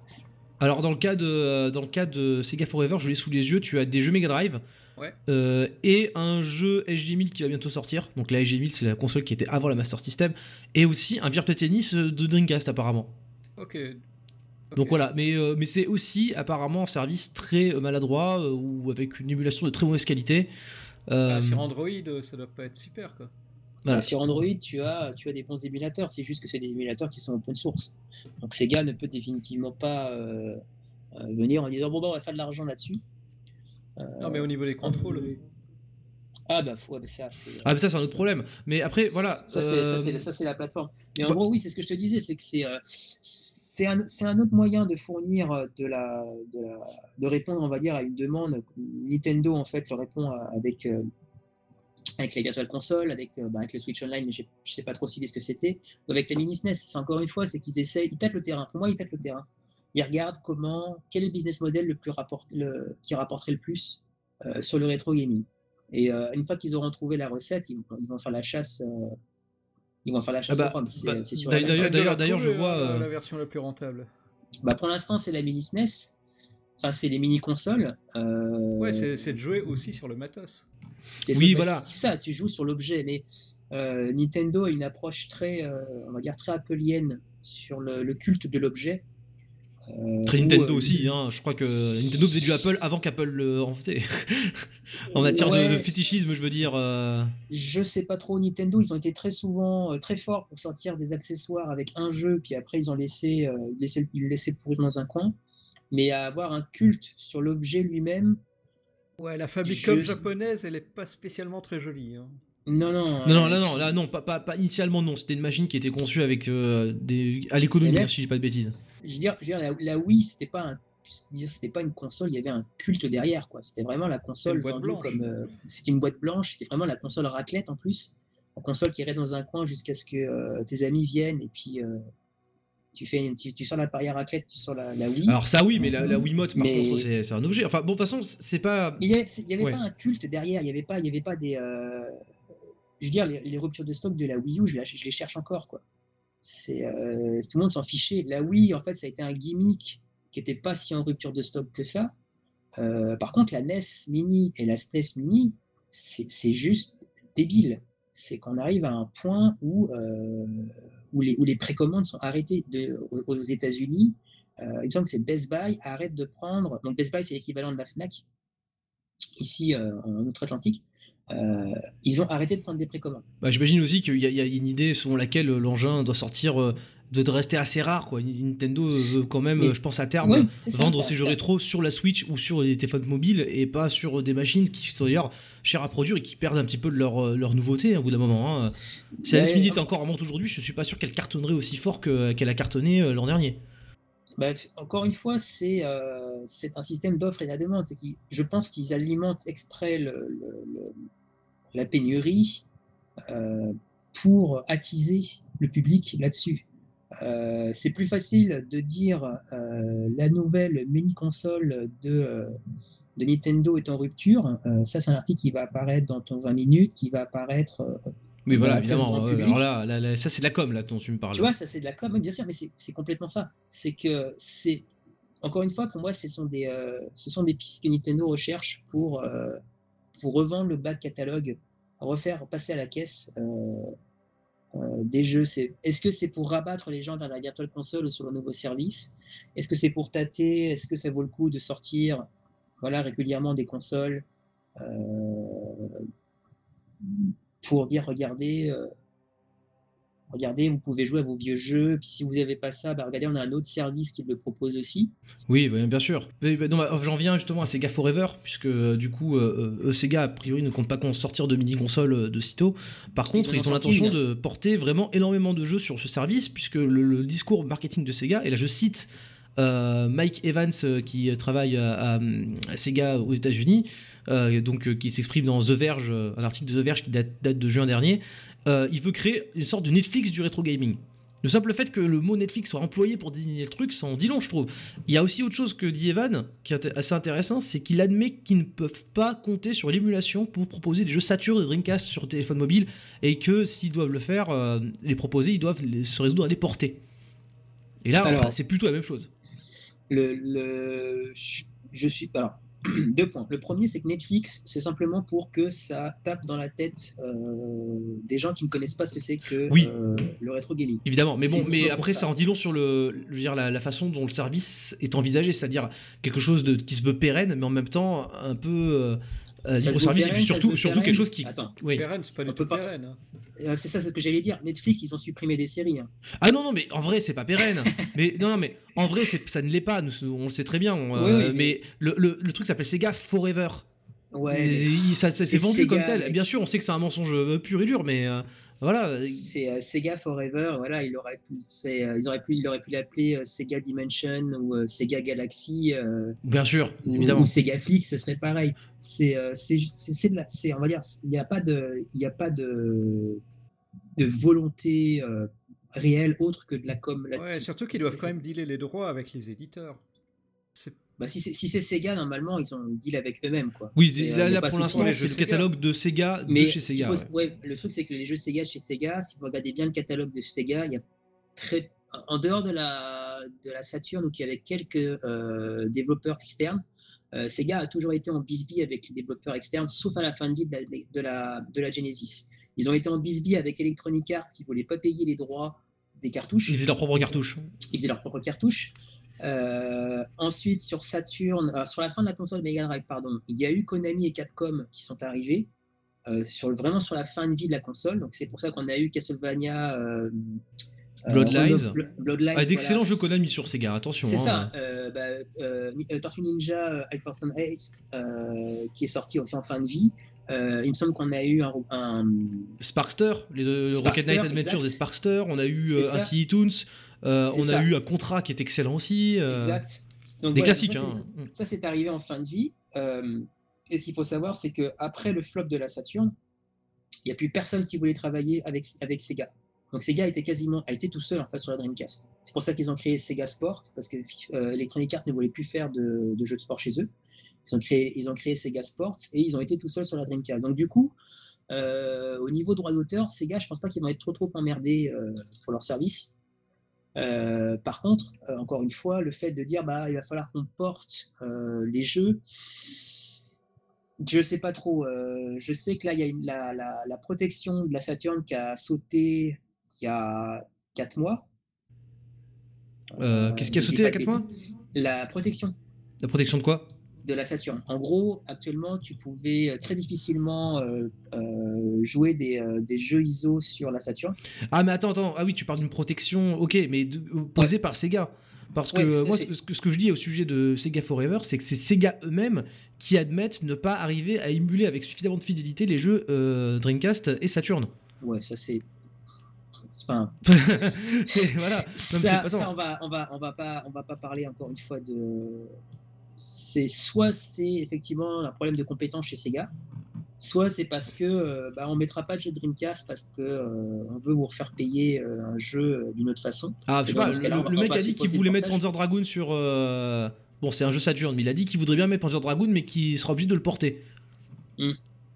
Bah bon, ok, c'est du marketing. j'y- Hein, J'y crois, pas trop sincèrement. Ça peut être aussi pour dire, on aimerait vraiment vous faire plaisir, mais euh, on veut tellement pas mettre d'argent et de moyens dedans qu'on va trouver une excuse. Oui, voilà. Parce que pour, pour, pour rappel, euh, ceux qui sont chargés de, de concevoir les émulateurs de la NES et de la Super NES Mini, c'est un, un nouveau, enfin c'est un nouveau studio. Non, il existe depuis un petit moment, mais il me semble que c'est la première fois qu'ils se livrent à l'exercice. C'est euh, le studio euh, Nintendo ERD qui est basé à Paris, si je ne m'abuse. Euh, sans- doute, ouais, j'avais- j'ai vaguement regardé euh, ce que c'était. J'étais plus intéressé pour savoir le matos qu'il y avait dedans. C'est pas du FGPA euh, justement d'ailleurs? Ouais, il me semble que c'est un- c'est une émulation, c'est un petit FGPA. Donc bas niveau quoi. Voilà, c'est ça. Bah, ça, c'est si tu veux faire de la bonne émulation, c'est le, meilleur moyen. C'est le, moyen d'être le plus fidèle, y compris dans les, euh, dans le comportement, on va dire, euh, hiératique des, euh, des vieilles consoles, retrouver les imperfections de la vieille console. Euh, maintenant, c'est aussi ce qui coûte le moins cher à produire au bout du compte. Euh, tout ce qui est, tout ce qui est embarqué comme ça euh, en chaîne de production, voilà quoi. C'est, euh, c'est très simple à produire et puis euh, tu peux tu peux updater euh, le firmware euh, assez facilement. euh. Mais t'as quand même une, une certaine dépendance à du, à du hardware au final, parce que euh, si tu veux. Euh, on, reparlait de la, on parlait de la Retron 5 euh, au début d'émission et de ces machines un petit peu, des omni-machines euh, qui peuvent gérer plein de trucs. Bon, maintenant imagine tu as une console. Ok, on va imaginer un monde merveilleux où l'émulation est parfaitement légale et où, dans le contexte historique d'une bibliothèque, tu as le- la permission d'utiliser toutes les ROM que tu veux. Bon, si tu veux une machine qui, soit, un- mettons, un, qui soit un PC, quoi, sur lequel tu peux tourner tous les émulateurs que tu veux, concrètement, si tu fais l'émulation bas niveau, il va te falloir une machine super puissante ou alors il va te falloir un, un machin ad hoc. Et, euh, et- et c'est pas dit que si tu veux rajouter une console plus tard, quelques années plus tard, parce que tu t'es aperçu que tu l'as oublié ou que ou Ah, qu'elle tu- était pas émulable avant, t'es dans la merde. Ouais, t'es dans la merde complètement. Euh, c'est euh, c'est complètement vrai. Là, là, tu prends la- tu prends la VS, là, la, la, la, la NT, l'analogue NT. Il me semble que KF3 a sorti une mise à jour des firmware qui permet de jouer à des vieilles consoles, donc Atari 2600, euh, euh, Vectrex, vraiment des, vieux machins. Euh, par contre, il a expliqué que maintenant, voilà, tout le, FPGA est rempli. Tous les tous les tous les cœurs, tous les tous les en fait voilà quoi, la sectorisation elle est elle est full dans le dans le FPGA donc il peut plus rien rajouter. Si jamais tu fais une nouvelle console, encore une fois, ce sera soit tu prends un FPGA plus gros euh, que ce que tu as besoin pour être pérenne euh, suffisamment dans l'avenir? Sinon, oui, tu es, il te, choqué. il te encore- faut une nouvelle machine, quoi. il te faut une nouvelle machine, bien sûr. Et encore, ce que je te dis, c'est que là, actuellement, on est, sur une- on est encore, euh, on arrive sur la génération de consoles qui a besoin d'accélération 3D. Euh, ça va poser des nouveaux problèmes. Oui, voilà. Mais après, est-ce que d'après toi, euh, on se projette un petit peu dans l'avenir, euh, est-ce que c'est une évolution qu'on peut faire suivre en termes de hardware ou est-ce qu'on va buter contre un mur euh, Ça va être compliqué. Je pense qu'on va, on va arriver à, encore une fois, quand tu vois la- l'architecture de la PS2 qui était, mais vraiment à se taper la tête contre les murs, où les gars, en fait, ont fait des, ingéniosités. J'ai vu des trucs sur God of War ou sur Final Fantasy X où c'était, voilà quoi. Tu dis les gars, ils ont vraiment se creuser la tête pour pour contourner tous ces ouais, les, les- les- arcades sombres de la, de la programmation, quoi. C'est ça. Euh, tu te dis, mais comment on va faire pour annuler ça quoi? Parce que quand tu as la puissance d'un PC à 4 GHz avec, euh, avec une grosse carte, euh, une, la librairie euh, qui est super solide, tu peux t'en sortir, mais tu utilises un monstre de puissance pour, un, pour au final une console qui a, qui a 20 ans. Oui, oui, voilà, c'est ça le paradoxe. Maintenant, tu te dis, bah, va, va falloir optimiser tout ça. Qui va, qui va vraiment euh, pouvoir s'investir euh, pour faire euh, de l'émulation bas niveau euh, ou même pour Raspberry Pi par exemple Bah voilà, c'est-à-dire à, à part, à part les constructeurs eux-mêmes qui mettent, Voilà. on en parlait de Sega Forever qui n'avait pas forcément beaucoup de bonne foi. Tu- euh, du coup, et comment garantir la préservation du jeu vidéo en dépit de, du droit d'auteur, euh, de cette mauvaise foi-là Et de là, la faut passer, euh, faut passer entre parenthèses dans l'illégalité et puis euh, se dire bah advienne qui pourra. Et si tu veux vraiment suivre le rang, c'est que quand tu as une offre, une offre légale disponible, et ben tu euh, tu effaces ce que tu as et, euh, et tu prends le risque que Voilà. ça disparaisse à jamais dans Et en les plus, limbes. voilà, exactement, parce que là, tu, on, tu me dis, on, on verse dans l'illégalité, mais dans certains domaines, on verse dans l'archéologie. Parce que Ah, bien voilà, euh, va, va trouver. euh, je, je sais pas, j'ai pas d'exemple précis à donner en tête, mais va trouver un, un- un jeu qui, qui marchait que sur certains micros, euh, sur un micro-ordinateur, va, va trouver une disquette euh, qui n'est pas reconnue par un PC au- actuel. euh, tout genre Ouais, de bah, trucs-là. c'est Par exemple, bah, je peux te parler de, de disquettes 3 pouces, euh, pas 3 pouces CD, mais 3 pouces qui étaient utilisés sur euh, un Amstrad obscur qui s'appelait le PC, euh, PCW. le PCW, euh, waouh. Ouais, tu vois, c'est vraiment obscur. Tu peux regarder, hein, il y a une version de, euh, il y a une version de Solstice qui a été revampée avec une skin Batman. Alors attends, euh, donc euh, ah oui oui oui, alors euh, Solstice, si je dis pas de sottises, c'est un jeu en 3, en 3D isométrique de la NES. C'est ça. Et en fait, il y a une version qui a été de ce jeu-là qui a été revampirisée avec une skin de Batman pour PCW, euh, qui est absolument immonde. Mais moi, j'ai passé des après-midi entières dessus. Euh, voilà, pour retrouver ça, bon courage. Ah oui oui, Tu dois euh, avoir- je, je crois que ça a été- je crois que euh, j'ai dû le voir passer dans un- une série YouTube euh, sur le rétro gaming, ça, ça, me- ça m'est familier quand je regarde les images. Mais euh, voilà, je- j'en- j'encourage, vous tapez, attends, je vais regarder si ça marche, PCW, euh, Amstrad PCW Batman, voilà. Euh, la jaquette c'est absolument génial. hein. C'est le Ah ouais. Batman euh, des années 80, euh, tout gris et bleu. euh. Voilà, et le jeu euh, est absolument immonde. Tu joues sur un écran tandis euh, vert euh, horrible. Euh, donc ça, tu vois, si t'as pas, si pas l'émulateur pour y rejouer, tu, t'es foutu quoi. Oui, voilà. Mais ça veut dire que techniquement, ça veut dire que bon, Océan n'existe plus. mais si un jour, on va dire, DC Comics se lance dans le jeu vidéo, autre qu'avec Warner, qui dit bah, finalement tout ce qui est Batman nous appartient. Ah non, mais ça peut être, ça peut être une, une, cata, une cata, ça aussi. Hein. C'est ça. C'est que c'est encore une fois, c'est que actuellement, je te dis, ça, ça n'intéresse pas, euh, ça n'intéresse pas les euh, les détenteurs de licence. Le jour où ça va les intéresser, euh, Mais voilà, mais en fait, c'est- paradoxal parce que quand il s'agit de préservation euh, du patrimoine cinématographique, par exemple, euh, je, je pense que les- la plupart des auteurs travaillent entre eux avec le même souci de préservation historique. Euh, T'as pas besoin de, fois, de faire des pieds et des mains pour expliquer à. à- Ça va être la même chose avec le son. Si jamais je te dis, euh, on a retrouvé une chanson, euh, euh, allez, on va dire. euh, Michael un- Jackson Michael Jackson, par exemple. On a, retrouvé, euh, on a retrouvé une chanson de Michael Jackson. euh, euh, en fait, c'est un, c'est un jam qu'il a fait dans un studio. Il y avait tel artiste, tel guitariste qui était là. Ils ont fait un jam, on a enregistré ça. Bon, qu'est-ce qu'on fait? Quel est le truc? Est-ce qu'on le donne gratuitement au public? Euh, bah non, Michael Jackson, il est mort que, euh, y a 15 ans. Euh, on peut pas. Euh, Qu'est-ce qu'on fait? Quel est le droit d'auteur? Qu'est-ce qu'on fait? D'un côté, tu vas avoir les gens qui sont fans de musique qui vont dire ce n'est pas quelque chose qui est sorti en public, qui n'est pas payant. euh, il doit donner euh, sa place est dans un musée. Voilà. C'est ce que j'ai entendu euh, voilà, de façon personnelle. Euh, de l'autre, c'est tu vas voir les gens qui vont dire oui, mais vous comprenez, euh, c'est Michael Jackson, ça appartient euh, aux ayants droit, c'est à eux de savoir euh, comment ils doivent ils doivent l'utiliser. mais encore là, Donc- tu me parles d'un inédit. Tu parles d'un inédit Voilà, en plus, un et inédit, un inédit de surcroît d'un grand artiste qui euh, est, a potentiellement une grosse force commerciale. Ouais, mais imagine ça, un vieux film des années c'est- 30. Ouais.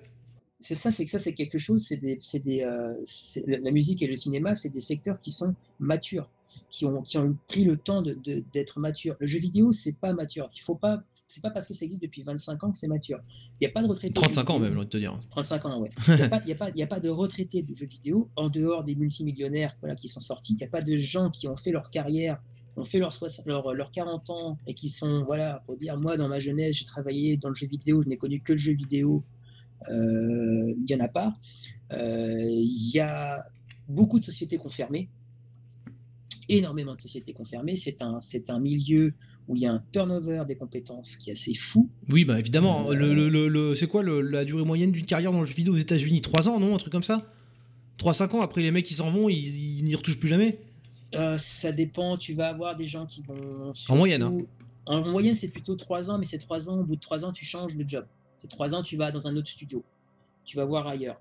Euh, après, euh, quand tu es développeur, c'est facile de te reconvertir.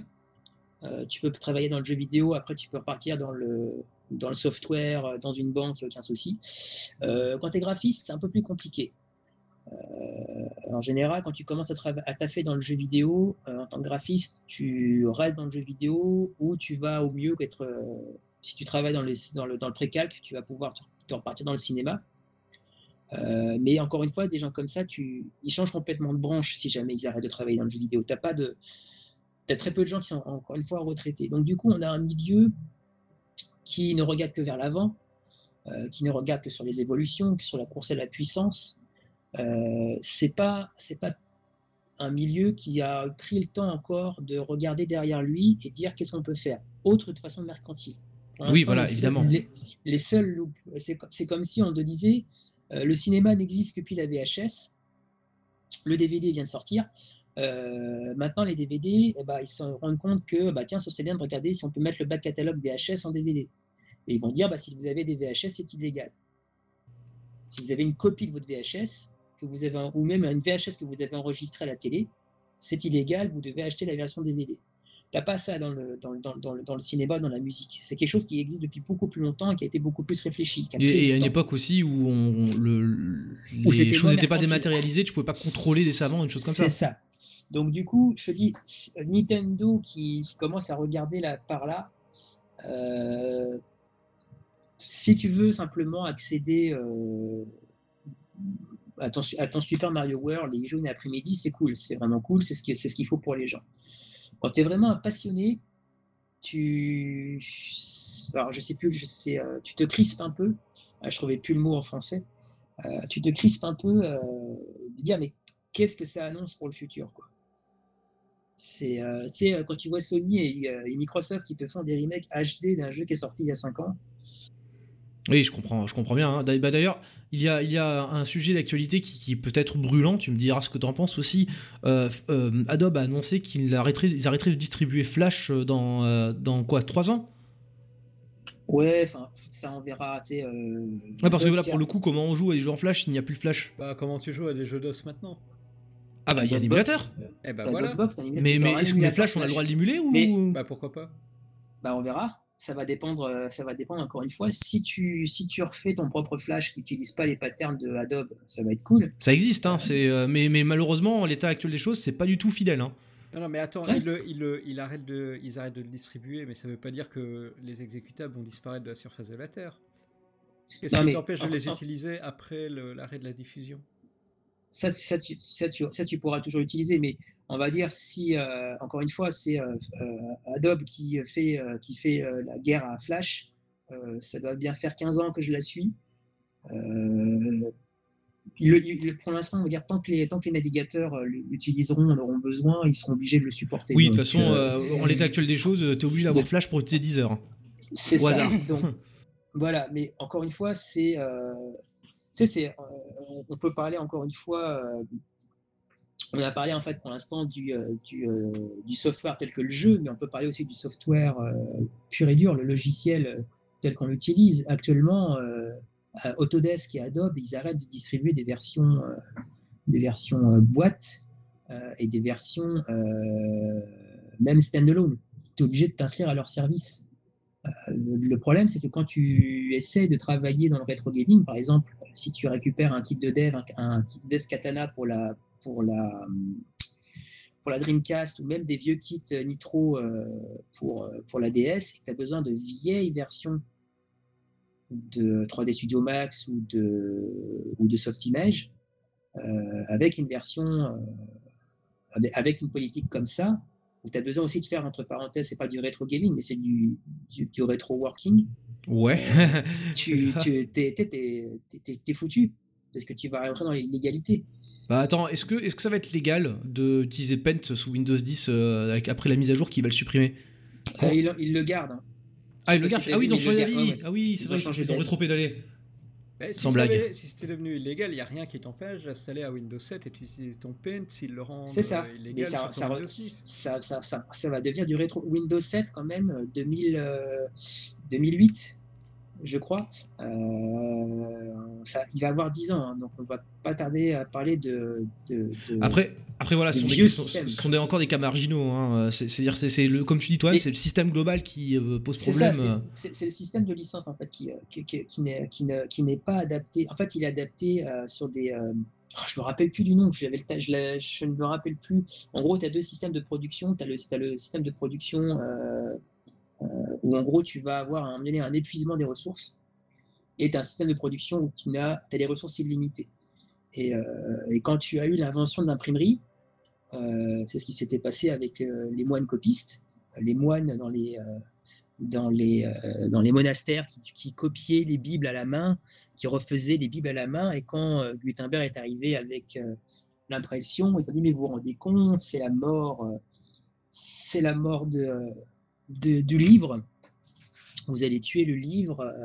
et en fait, tu vois, ça, tout ce que ça a fait, c'est que ça, ça a donné, on va dire, une, ça a explosé en fait la possibilité de produire un nombre d'objets euh, qui c'était à l'époque c'était presque illimité, tu pouvais imprimer autant de livres que tu voulais. Euh, et on a, ce, on a ce système-là maintenant avec, euh, avec la dématérialisation de ce qui n'était pas, enfin ce qui était matériel à une certaine époque, ça, devient, ça devient une espèce de non-sens euh, entre les règles qui sont qui s'appliquent le, le, droit d'auteur actuel est aussi un non-sens si tu vas par là. Oui, oui, bien sûr. Non, mais là, là, tu, là, tu, là, on parle de droit d'auteur en général en réalité. Oui, hein, pas... mais, ce que je veux dire, c'est que le, droit d'auteur, entre parenthèses, euh, pour tout ce qui est actuel, bah, ça, ça, ça, fait ce que ça fait. Ça fonctionne parfois, c'est des situations ubuesques euh, souvent, mais sur sur quelque chose qui, euh, qui, euh, qui, était prévu pour un, un, un, système de droit il y a 25 ans ne s'applique plus maintenant. Alors attendez, alors justement, euh, pour pas faire un débat qui s'éternise un petit peu trop sur, parce que ça m'intéresse énormément sur, sur les droits d'auteur actuels et la situation légale, juste un dernier point, mais là j'ai besoin vraiment qu'on m'aide parce que j'ai pas fait de recherche là-dessus. Est-ce que l'un d'entre vous serait au fait de, comment dire, de la démarche euh, que fait la Bibliothèque nationale de France vis-à-vis du jeu vidéo. dans JV euh, de, la BNF De, la BNF, oui. Hmm. Où justement, bah, ils craquent les jeux, tout simplement. Ah bah alors, est-ce que, est que tu connais ça, The Phoenix? Euh, oui, on va dire, on va dire un peu, un peu comme ça. moi, j'ai eu l'occasion de retrouver des, des ROM, on va dire, qui n'étaient jamais disponibles. Euh, et ben voilà, j'ai voulu euh, distribuer cette ROM gratuitement en l'altérant légèrement pour pouvoir justement l'archiver proprement. donc j'ai fait des modifications mineures, ça j'insiste dessus, à savoir rajouter un écran titre à la, fin de la ROM, sans altérer le code de la ROM. tout ce que j'ai fait, c'est qu'au début, quand la ROM boot, tu jump à la fin de la ROM, après la fin de la ROM même, pour afficher l'écran titre, et puis ah après tu reviens. Alors attends, c'est, euh, si je dis pas de bêtises, c'est un truc qui, que, qui a été fait, je crois, c'était pour Sonic Crackers à l'époque. Euh, qui était euh, une version de travail d'un vieux jeu Sonic qui, qui n'est jamais réellement sorti. Enfin, on soupçonne que c'est le Shoutix de la, de la Sega 32X, mais voilà. Et ce prototype avait été modifié par des, des hackers avant d'être publié en sous forme de ROM. Je sais pas si tu l'as fait celui-là. non, je l'ai, non, je l'ai pas, j'ai pas regardé. J'ai vu qu'il y avait un Sonic 3D qui était prévu pour Saturn. Ah oui, alors celui-là c'est différent, c'est les développeurs eux-mêmes qui ont essayé de remettre la main sur leurs exécutables, c'est ça c'est une histoire aussi. Mais euh, voilà, donc le, le, le, le, principe de sa place doit être dans un musée. Euh, c'est assez drôle parce que tu vas tomber sur des ayatollahs qui vont vouloir que le jeu soit tel quel, euh, et d'autres qui vont dire qu'il faut que le jeu soit accessible, propre, compréhensible par tout le monde. Et ou à défaut, tu, tu, ta modification du coup porte ta patte aussi. Je veux dire, tu, le, le, jeu inclut, euh, comment dire, euh, c'est, en fait ce problème-là, il me fait marrer parce que ça ressemble un peu au problème de restauration architecturale. Tu sais, quand, quand, des mecs comme Violet le Duc de XVIe rajoutaient des choses sur les églises, au début, donc pour renforcer leur structure, mais après pour les redécorer. Et ça posait, ça, posait ça, fait, ça fait toujours polémique aujourd'hui. Le, le, truc, c'est que ce que j'ai fait, c'est que j'ai vu. Euh, il y a eu un article sur Kotaku là-dessus qui a déformé comme il fallait mes propos. c'est Kotaku, hein. Euh, ouais. On va, on, va, on, va, y aller à la course au clic.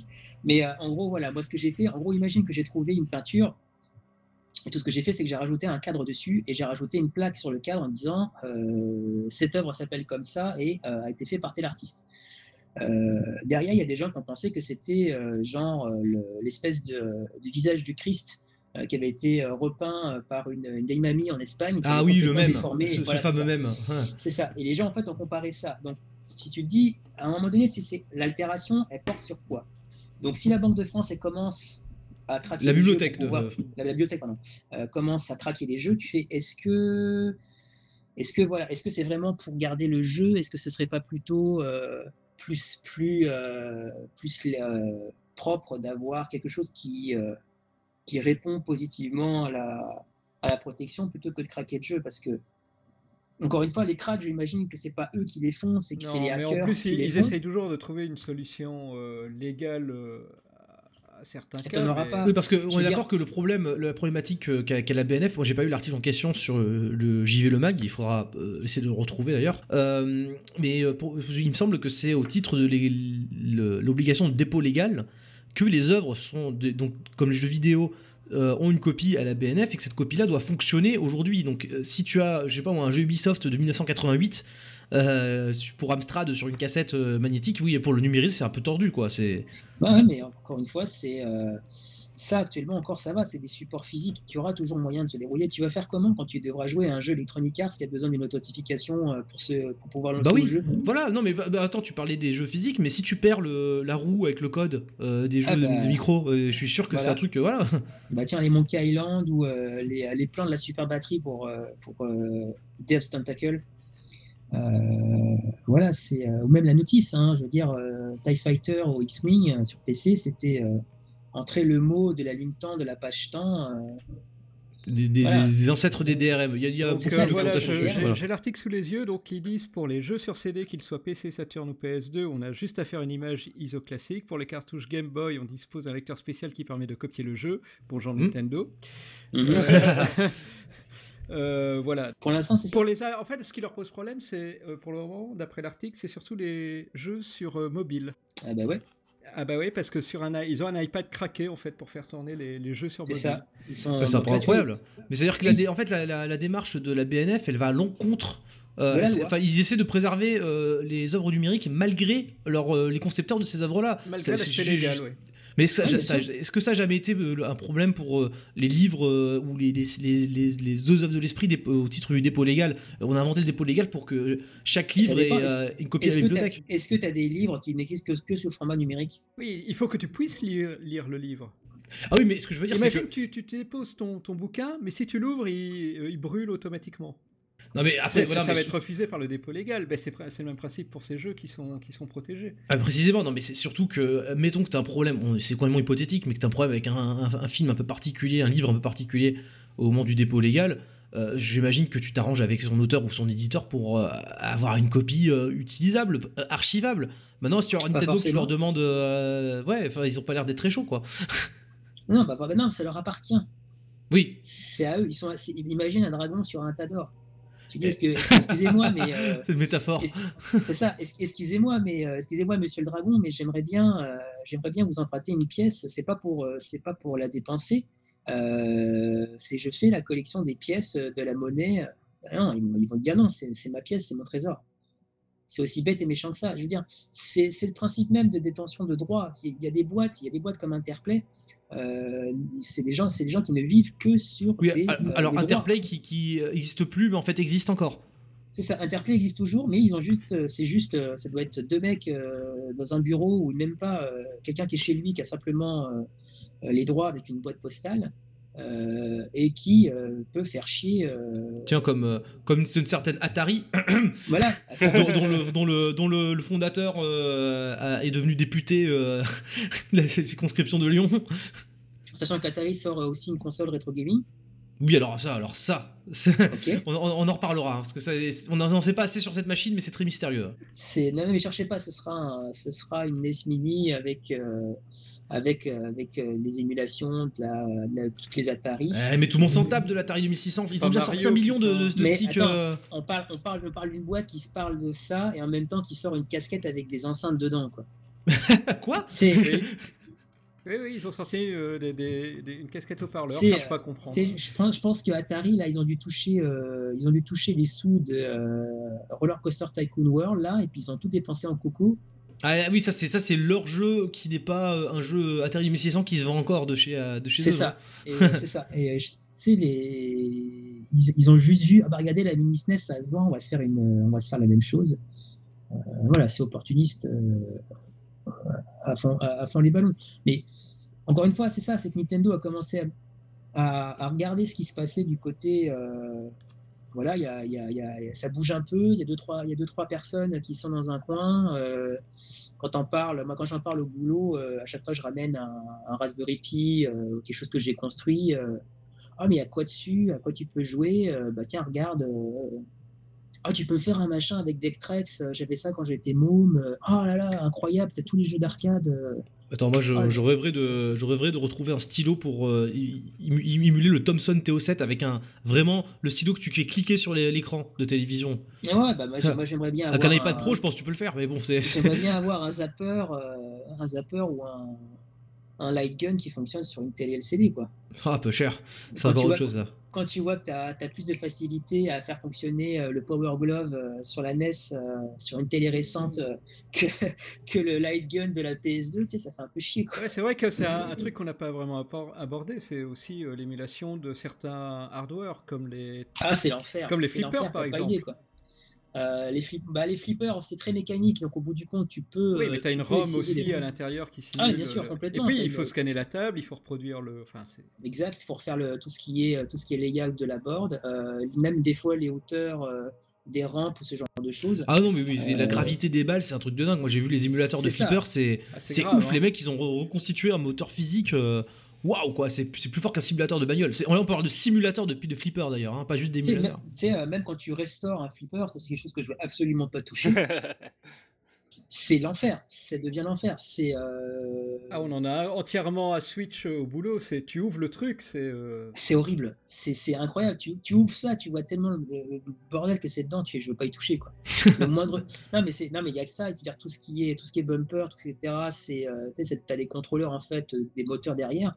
Et après t'as les rampes. Les rampes c'est on s'écarte du sujet là, mais les rampes en fait il faut ah, que ça soit à une certaine dimension, à une certaine il faut que tu aies une certaine résistance pour que ça vibre pas, pour que le, le, guide de la balle supporte, parce que à tel endroit, tu, va être, la balle va être éjectée. Donc, faut pas que ça se torde à fur et à mesure que.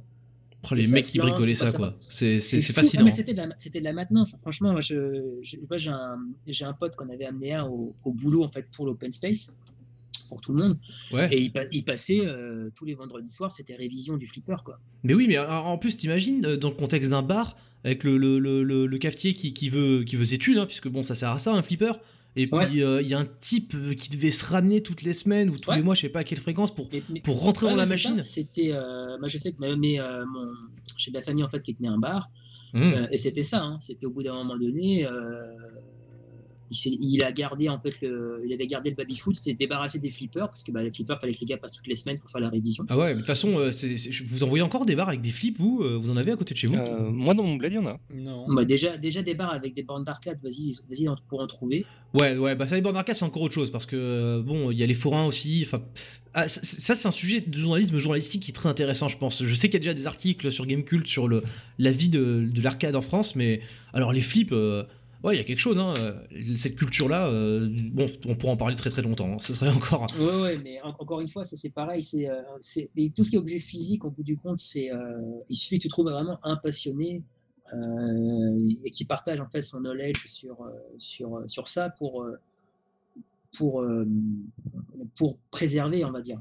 Oui, c'est à ça que ça sert. Hein. Après, après tout, depuis qu'on a tous Internet, euh, on s'échange ses connaissances de cette façon-là, que ce soit pour le fonctionnement des flippers ou des consoles vidéo. Bien sûr, voilà. Mais, mais, après, c'est euh, ce knowledge-là, à partir du moment où tu as un cadenas dessus, euh, donc les, les, droits intellectuels, et eh oui. ça, devient compliqué à, ça devient compliqué à partager. Donc. Tout à fait.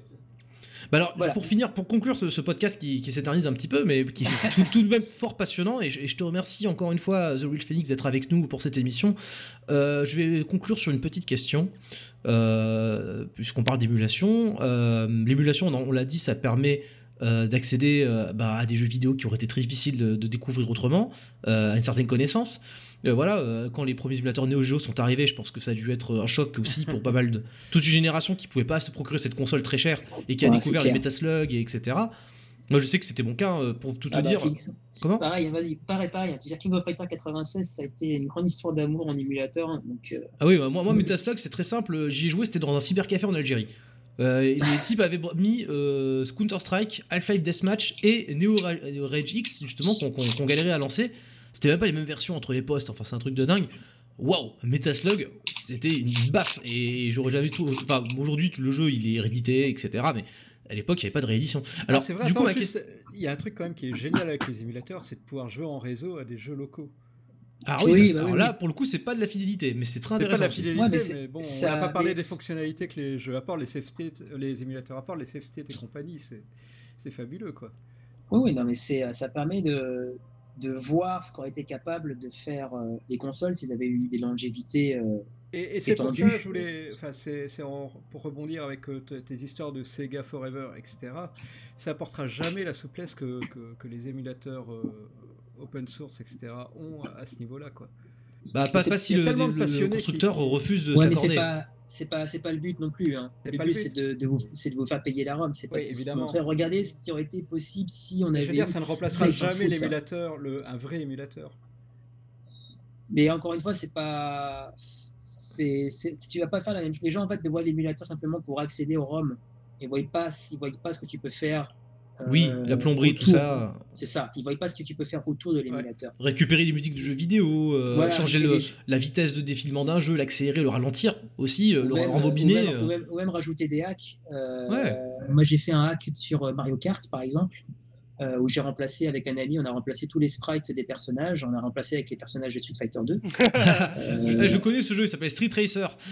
Euh, non, il s'appelle Hyper Street Kart. Tu peux regarder euh, sur ma chaîne. Euh, on a fait une, on a refait une ROM, on l'a distribuée euh, gratuitement. Hmm On a, on a sorti le, on n'a pas distribué la ROM. Attention, on a distribué le patch que tu appliques sur la ROM. oui, voilà, comme la traduction de Mother 3 dont on parlait un peu Exact, plus tôt. Ouais. exactement. Euh, et donc ça, on l'a fait. Moi, j'ai débugué, j'ai débugué la, la version grâce aux émulateurs. Et après, tu te Euh, débrouilles.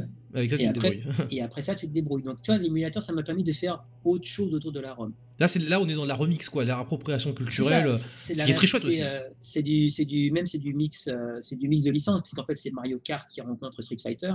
Euh, on a poussé le vice, euh, on a poussé vice à faire une reproduction, donc à faire une version cartouche réelle avec une boîte qu'on a qu'on a vendue. Euh, euh, voilà pour l'objet, euh, l'objet un peu rétro, un peu comme les, comment ça s'appelle les, les, loot, les, loot- les loot crates où euh, ils font beaucoup de, beaucoup de mix-up dedans, euh, des t-shirts Gardiens de la Galaxie. euh, Alors ça, je sais pas ce que c'est par contre. les loot crates, tu sais pas ce que c'est? C'est en, en gros, tu peux. Si je dis pas de bêtises. Donc, si tu traduis directement, c'est une caisse à une caisse à matos. En gros, c'est c'est des boîtes que tu achètes tous les mois et dedans, tu que des trucs geeks. Euh, euh, si tu as, tu as Des des cadeaux, quoi.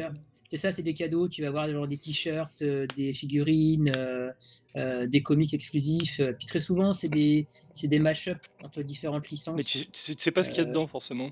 Donc, Non, tu sais pas ce que tu, y a pas ce qu'il y a- tu sais pas ce qu'il y a dedans. Ah, c'est comme les Surprise. merdes que t'achètes. euh, C'est un peu le hum-hum. Les, les les les grands cornets qui ouais. dans les, à côté des, des, des caisses euh, dans les Les magasins. surprises, ouais. Ah, à Leader Price, voilà. c'est ça, mais en, en gros, c'est ça, c'est que tu as, euh, très souvent, tu as un t-shirt, tu as des, euh, t'as des, euh, des badges ou des, euh, euh, des trucs que tu accroches sur, sur, ton, sur ton sac, une figurine, euh, tu as un peu de tout comme ça. Ils, sont très fans de, de mix-up, de, de licences. Donc tu vas avoir par exemple des personnages de, de Batman avec Retour vers le futur, enfin voilà, des trucs complètement improbables. Donc tout ce qui est ré- réappropriation de, de, licences comme ça. Et puis voilà, tu vois, ça, ça c'est quelque chose qui, a qui a été disponible grâce aux émulateurs. Et puis euh, tu permets, ça permet de voir aussi, euh, euh, de voir comment les gars ils développaient à l'époque. Euh, c'est, euh, mais le, le, le clampin de base, il va, il va pas chercher ça. Donc ouais. il va, il va accéder à l'émulateur simplement pour avoir accès à la ROM. point. Donc, Je- si je- tu lui donnes pense- un service tout à la ROM, Je pense à un truc, quand tu parles de, de reproduction, euh, là on est carrément dans, dans un domaine euh, stellaire, puisque je pense à Pierre Solar. Euh, vous connaissez Pierre Solar? Ah oui, bien sûr. Voilà, c'est un jeu Mega Drive sorti en 2011, euh, 2014 même, enfin non 2010, voilà, je dis une bêtise, sorti en 2010, 2010. Euh, il a été porté ensuite sur PS3, PS4, etc. Mais ce dont je me rappelle, c'est que quand la cartouche est sortie, j'avais précommandé la cartouche, mais euh, bon, j'avais pas de Mega Drive. J'ai toujours pas de Mega Drive d'ailleurs. J'ai juste la boîte, elle fait jolie sur mon étagère, mais pff, je peux pas la mettre nulle part. Euh, donc je me suis dit, je vais télécharger la ROM. Et en fait, euh, je crois que la cartouche comporte des DRM très sophistiqués, et il me semble qu'à l'heure actuelle, personne n'a réussi à ripper, euh, à dumper Pierre Solar. Je crois que non, effectivement, mais c'est parce que le, le- la cartouche physique elle-même a, a des puces Oui, oui, c'est ça. très, c'est- très bizarres. Et donc, du coup, bah, pour même si tu es arrivé à la dumper, euh, elle ne fonctionnerait pas forcément sur émulateur. Bah, du, du coup, on, on est euh, retourné au point de départ, quoi. Oui, c'est ça, mais encore une fois, Pierre Solar, dire, c'est euh, c'est le, le, le- le summum du, euh, du, du rétro geek. C'est vraiment des gens qui ont poussé. La cartouche est énorme. hein. Il me semble que si je dis pas de 64 bêtises, mégas. euh, C'est ça, c'est 64 mégas. Il n'y a aucun jeu sur Mega Drive qui fait ça. Euh, c'est assez, c'est assez exceptionnel. Euh, Le plus gros qui existe sur euh, Mega Drive, si je dis pas de bêtises, c'est euh, Super Street Fighter 2 qui fait 24 MB. Autant dire que Alors, voilà. des- Alors, c'est- un peu bizarre les, les- les unités de mesure à cette époque. Hein, donc, Alors, euh, en fait, c'était des bits. Donc, faut que tu, pour avoir des octets, il faut que tu divises par 8. ouais. Bon, c'est quand, euh, même, quand beaucoup pour une cartouche d'une console sortie en 1989. quoi. C'est ça. Ce qu'il faut, ce qu'il faut voir, c'est que sur Super Nintendo, euh, les plus gros, ça doit être les derniers, à savoir euh, euh, of Fantasia et euh, Star Ocean, qui doivent faire euh, euh, 24 bits, donc euh, 24 mégabits, donc euh, 6 mégas, 6 mégaoctets. Donc 6 mégaoctets, pour vous dire, c'est les jeux les plus gros sur Super Nintendo. Le Pierre Solar, en fait, c'est 64 MB, donc euh, c'est encore plus gros que ça, c'est, euh, ça, devient, ça devient vraiment ridicule. Et ceux qui ont porté, et ceux euh, euh, Road Avenger euh, sur Super Nintendo, l'archive fait 2 gigas, parce que c'est des vidéos. Oui, voilà. Les vidéos, j'imagine, dans un format un peu plus chouette que. Enfin, dans la façon dont c'est encodé, j'imagine que ça Ah respecte non, un non, peu plus dégueulasse, c'est absolument... Attends, on est, sur, on est sur Super Nintendo, mec, 320 par 200, euh, avec un espèce de MPEG dégueulasse. Ah Euh, ouais, mais bon, il n'y a pas une optimisation euh, de fait pour parce que 2 gigas ça paraît beaucoup quand même. Non, non, non, non, euh, c'est juste que bah, c'est dans le format euh, que la librairie... euh, que la librairie impose. Ah Mais voilà, ok. Donc il une pouvait pas le compresser plus en fait. C'est ça. On n'en est pas loin, hein. c'est pas loin de ça. Euh, C'est Super Nintendo qui joue de la vidéo, je sais pas si vous vous rendez compte de- de- du truc, quoi. Ah bah il n'y a pas de décodeur vidéo, donc ça doit être... euh, Et ben voilà, c'est une librairie, c'est le MSCU1 qui permet de faire ça. C'est euh, ça, et ça, c'est des choses en fait, qui n'ont pas, été- qui auraient pas été possibles si l'émulation n'avait pas été là. Mais c'est un aspect que le grand public, ne, ça ne l'intéresse pas. D'accord. Euh, alors, je vais quand même poser ma dernière question euh, avant de conclure, parce qu'on a un peu, on a un Vas-y. peu dérapé. Ma question, elle est juste simple. un peu. euh, les- les- les- donc, l'exemple de la Neo Geo, je l'avais cité parce que bah, c'était un cas qui, pour moi, euh, illustre bien ce que, ce que l'émulation permet de faire de mieux euh, pour le jeu vidéo, c'est-à-dire faire découvrir des jeux qui auraient été très difficiles d'accès autrement. Et donc, euh, dans l'actualité de l'émulation, est-ce qu'on a des exemples euh, The Real Phoenix, est-ce que tu peux nous citer des exemples d'un récent progrès qui donne aux gens, bah, tu parlais de la Saturn par exemple, est-ce qu'on a un exemple qu'on pourrait recommander à nos auditeurs pour découvrir via l'émulation des jeux qui sont encore un peu trop compliqués à, se procurer aujourd'hui? Il y en a tellement. Des exemples là, comme ça à chaud. euh, bah, J'aurais bien cité Star Fox 2, mais vu qu'il va être dans, le, dans la mini SNES, euh, c'est un peu, c'est un peu Oui. râpé. Donc euh, surtout que, alors on est d'accord que le Star Fox 2 qui est présent dans la SNES Mini est strictement le même que le Star Fox 2 disponible en. ROM illégal depuis des années, non? Absolument pas. Ah bon? Non, non, non, non, non, justement, ça a été précisé. Le Star Fox 2, en fait, qui est disponible, euh, la première version, c'était une vieille version de debug japonaise. Oui, ça, ouais, voilà. je- Moi je pensais pas à celle-ci, je pensais à celle qui était considérée comme 90% terminée ou un truc comme ça. Non, d'ap- d'après ce que j'ai compris, la version qui serait, euh, qui serait fournie avec euh, la mini SNES, ce serait la vraie version qui était archivée chez Nintendo, la version finale, qui, va été, qui a été débuggée par le Nintendo Club et qui fournirait beaucoup plus de contenu que le- la, la version qui a été polichée depuis la version japonaise, qui ne contient en fait qu'une seule, qu'un seul système solaire. La boucle de gameplay de la version euh, de Star Fox 2 qui est disponible actuellement, euh, c'est 15 minutes de jeu à peu près, euh, avec un seul boss et euh, le générique de fin. Donc tu as une loupe complète de jeu, mais tu n'as qu'un seul système. La version finale avait été, à l'époque, en fait, quand tu regardais les magazines de l'époque, euh, il y avait un mode multijoueur qui était prévu avec un écran split screen, Mhm. euh, et bien sûr, euh, bah, un peu plus, un peu plus d'un quart d'heure de jeu, euh, euh, plus de systèmes à défendre, etc. Donc, moi, j'attends avec curiosité. En fait, je vais être, je vais être euh, très franc. J'attends que la version de la mini SNES euh, soit dumpée, euh, craquée et dumpée, euh, pour voir euh, Les différences. faire- pour voir les différences et surtout pour faire rouler le jeu sur ma Super Nintendo originale. Ah, alors là, ça c'est un défi, hein, parce qu'il y a, y a, quand même euh, une puce euh, Super FX dedans. Euh. Ouais, il y a une puce Super FX, mais étant donné que je sais faire les reproductions de jeux Super FX, ça, ne, ça ne me dérange pas. Justement, je vais voir, ça fait partie des défis que je me donne. Est-ce qu'il y a la seconde itération de la puce Super FX alors, il faut voir. il faut voir ce que c'est parce que. Bah, on va partir. Je suis désolé, je vais encore étendre le, le, le podcast, mais euh, la seconde version, en fait, la seule différence avec la, la, première version, le GSU 1, le GSU 2, en fait, permet plus d'accès mémoire et permet de mettre des jeux plus gros. C'est tout. Il euh, n'y a pas de différence au niveau de fréquence de, de fonctionnement, c'est juste que tu peux mettre des jeux plus gros. Euh, donc, au pire, essayer de faire une, une reproduction à partir d'un d'un Doom ou d'un ou d'un Yoshi Island, c'est totalement faisable. Si le jeu fait plus de fait plus de 1 meg, bien sûr. Très bien. Bon, du coup, euh, bon, Star Fox 2 est un contre-exemple au final. C'est ça, c'est un euh, contre-exemple. Euh, mais après, j'ai envie, envie de dire, c'est. tu sais, il y a, y a, des jeux, en fait, grâce à l'émulation, vous pouvez jouer à des jeux qui ont été traduits. Je vous conseille Secret of Mana 2. Ah oui, alors, alors ça c'est intéressant aussi. C'est, on en parlait dans la catégorie altération. c'est les jeux qui reçoivent des traductions non officielles comme Mother 3. C'est ça, il y a eu des perles. Ce qu'il faut savoir, c'est qu'il y a pas mal de licences qui existent encore actuellement. Mhm. Euh, les Tales of, les, les euh, Shin Megami Tensei, euh, les Star Ocean, même si Star Ocean ça a un peu tendance à mourir, c'est des choses qui sont arrivées sur la fin de vie de la Super Nintendo, qui sont sorties malheureusement jamais du Japon. Oui, voilà. donc moi je suis, moi j'ai plus au fan de l'époque 16 bits. donc voilà, donc si j'ai en émulation, je vous conseille Secret of Mana 2, Tales of Fantasia, Star Ocean, Star Ocean qui a une durée de vie absolument débile. C'est-à-dire, il est très court.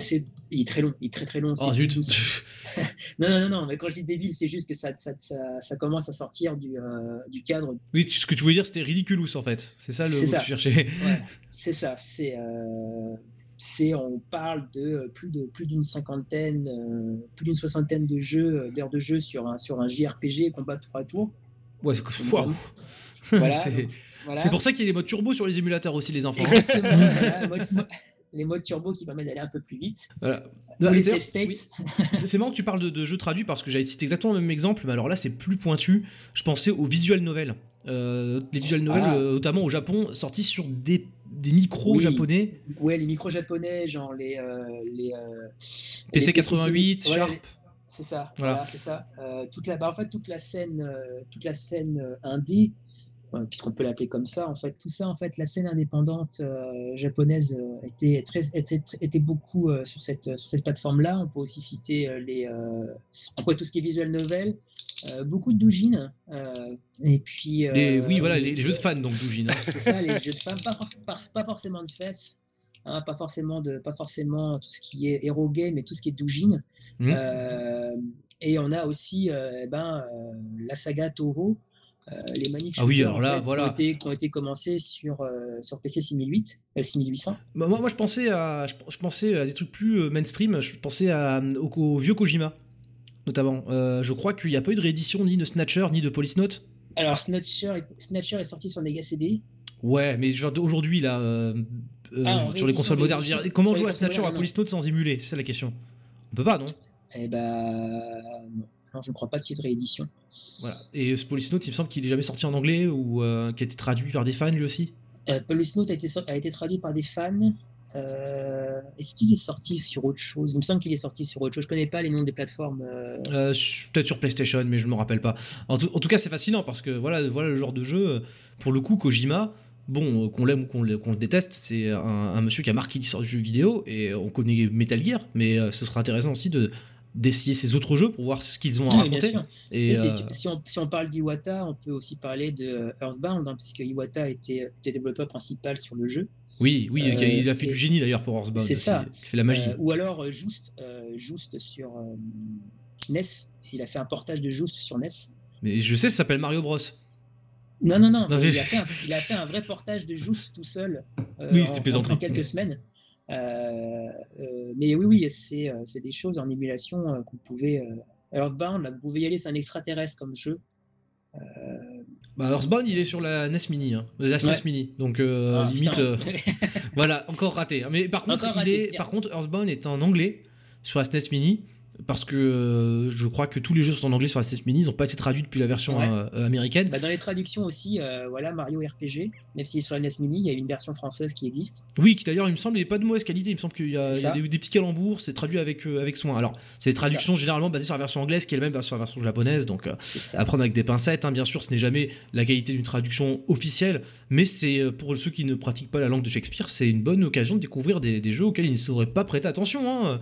Final Fantasy VI, il est, sorti quand en français ce jeu-là euh, Euh, il est sorti sur GBA en français, je crois. Voilà, quand même. Dix ans plus tard, quoi. Fallait Dix ans hein. plus tard, ouais.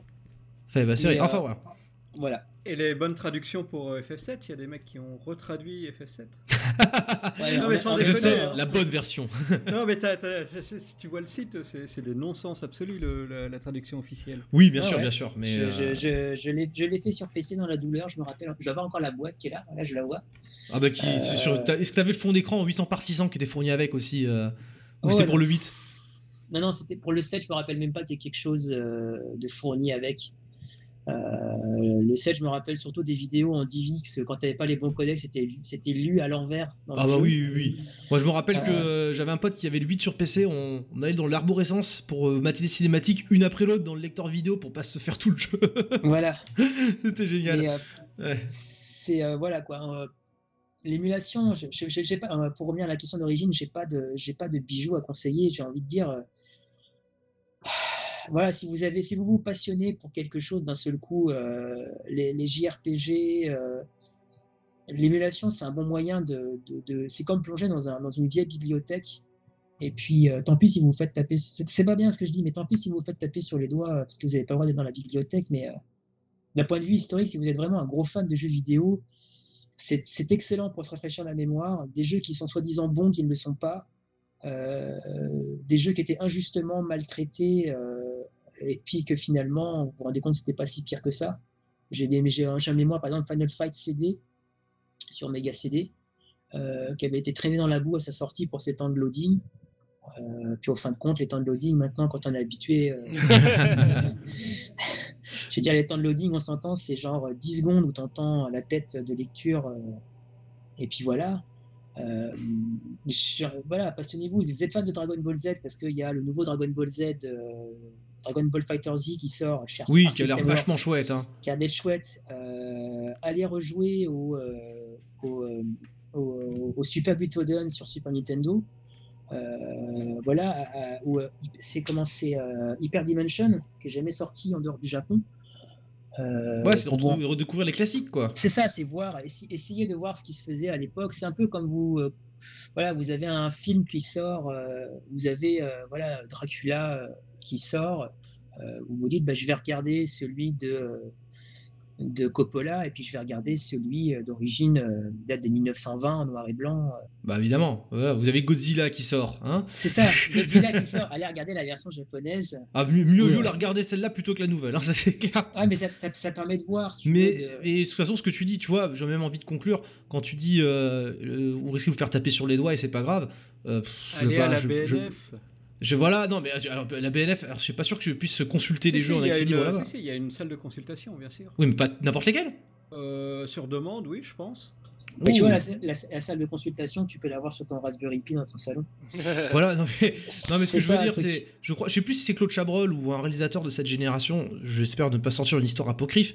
Je crois que c'est un de ces gars-là, la nouvelle vague, qui qui squattait la cinémathèque française, mais genre il payait pas sa place, il tapait l'incruste, il a bouffé des kilomètres de films. Euh, bon, ok, il y a, il y a eu lésion droit d'auteur là, clairement, euh, il y a eu violation, mais bon, c'est, je veux dire, le, est-ce que c'est, c'est peut-être un mal pour un bien au final? De toute façon, on va, on va pas se mentir. le- Actuellement, en fait, moi, en, tant que développeur de jeux vidéo, euh, je, ne, touche rien au bout du compte sur ce que vend la société pour laquelle je travaille. J'ai des bonus, effectivement, euh, si, je suis sage et que j'ai parlé à la bonne personne. J'exagère un peu, mais c'est comme ça que ça fonctionne. Mais au bout du compte, euh, les jeux sur lesquels j'ai travaillé euh, il y a 10 ans, je ne touche absolument rien dessus. Mhm. Euh, la boîte en question, elle ne va pas toucher grand-chose non plus. Donc, au, bout d'un moment donné, on fait du tort à qui dans cette histoire quand on télécharge une ROM? Parce que en dehors des ayants droit qui n'ont pas vraiment participé au projet, qui ne vont pas forcément toucher beaucoup et qui jusqu'à présent ne s- s'en moquaient, très clairement. Euh, quand on est vraiment fan de jeux vidéo, je pense qu'il faut, il faut se plonger à un moment donné ou à un autre pour voir ce qui se faisait à l'époque. Je, je me rappelle d'une situation sur laquelle j'ai pas eu le temps d'enquêter. Euh, Est-ce que ça vous évoque quelque chose Dotemu, l'éditeur? Oui. Alors, plus précisément, avant d'être un éditeur ordinaire qui, qui édite des jeux développés, donc des, des jeux d'aujourd'hui, Dotemu, la première fois que j'en ai entendu parler, c'était un site style GOG euh, où tu devais euh, acheter, euh, tu pouvais acheter des jeux qui autrefois étaient abandonware en fait. C'est-à-dire qu'il y avait des jeux que tu pouvais trouver pendant un temps euh, sur des sites d'abandonware, euh, donc téléchargeables librement. Et ces, ces jeux-là se retrouvaient chez Dotemu et ils étaient devenus payants du même coup. Donc je me suis dit, est-ce que ces gens-là ont contacté les endroits Comment ça se passe? Probablement. Mais ça fait comme GOG en fait. hein. Ouais, oui, GOG c'était pas forcément des abandonware pour le coup. Non, mais euh, il y a des jeux qui se sont retrouvés là-bas, les Baldur's Gate se sont retrouvés là-bas. euh. Ah oui, oui, ça, ça, c'est sûr. Ouais. Euh, bah, bref, bah écoutez. On va euh, s'arrêter c'est- en train, en train de, c'est en train de diverger. Oui, clairement. Bah, mais Et c'est fascinant. De toute façon, le- en fait, on n'a on pas parlé que d'émulation dans cette émission. On pourra faire une partie 2. Non, mais voilà. plus large. Mais on n'a pas parlé que d'émulation au final, on a parlé de, de droits d'auteur, on a parlé de, de- de- de patrimoine vidéoludique et de préservation, et on, a, et on a esquissé un petit peu la matière. Voilà, j'espère pour euh, ceux qui nous écoutent et qui euh, n'ont pas trop l'habitude euh, d'employer l'émulation, ou qui en ont peur, euh, j'espère que ça leur a ouvert des horizons et que ça leur a piqué leur curiosité. Donc merci encore, The Will Phoenix, d'être avec nous, d'avoir été avec nous ce soir, vous. Et d'avoir fait partager euh, ton, ton savoir. Donc on, on te rappelle, on rappelle à nos auditeurs que tu as une chaîne YouTube, C'est ça. voilà, Euh, dont on mettra le le- lien. euh, C'est ça. vous mettrez le lien dans la, dans la description. Et puis, Voilà, euh, Exactement. Où on verra tous tes, tes bricolages. Alors, euh, merci Fougère et, et The Pilot. hein, je- J'espère que c'est pas trop tard pour très vous. voilà. J'ai pas eu l'occasion de vous solliciter dans cette émission. Vous, je vous prie de m'en excuser. On, euh, on fera gaffe la prochaine fois. Euh, voilà, euh, je fais mon petit round de remerciements habituel. hein, encore toujours les tipeurs. Voilà, on compte toujours sur vous pour propulser Factor au firmament. Euh, au firmament des étoiles, euh, d'ailleurs, euh, étoiles qu'il faut ajouter sur iTunes, euh, rappelez-vous-en. Donc n'hésitez pas à voter pour nous. Merci Zep pour le serveur de Mumble et pour le travail de montage que tu feras sur cet épisode et que tu fais toujours depuis 11 épisodes et bientôt un an maintenant pour nous. Merci à, à Nico, à moins que ce soit Nitou qui s'en occupe de l'illustration. Merci à, Mac- à Max pour le générique. J'espère que tu nous en feras une version remasterisée pour fêter le- notre anniversaire. Je dis ça, je dis rien. Et enfin, merci aux auditeurs comme d'habitude et on vous dit à tous très bientôt pour le prochain épisode du Factorcast. Salut tout le À monde. bientôt. Salut.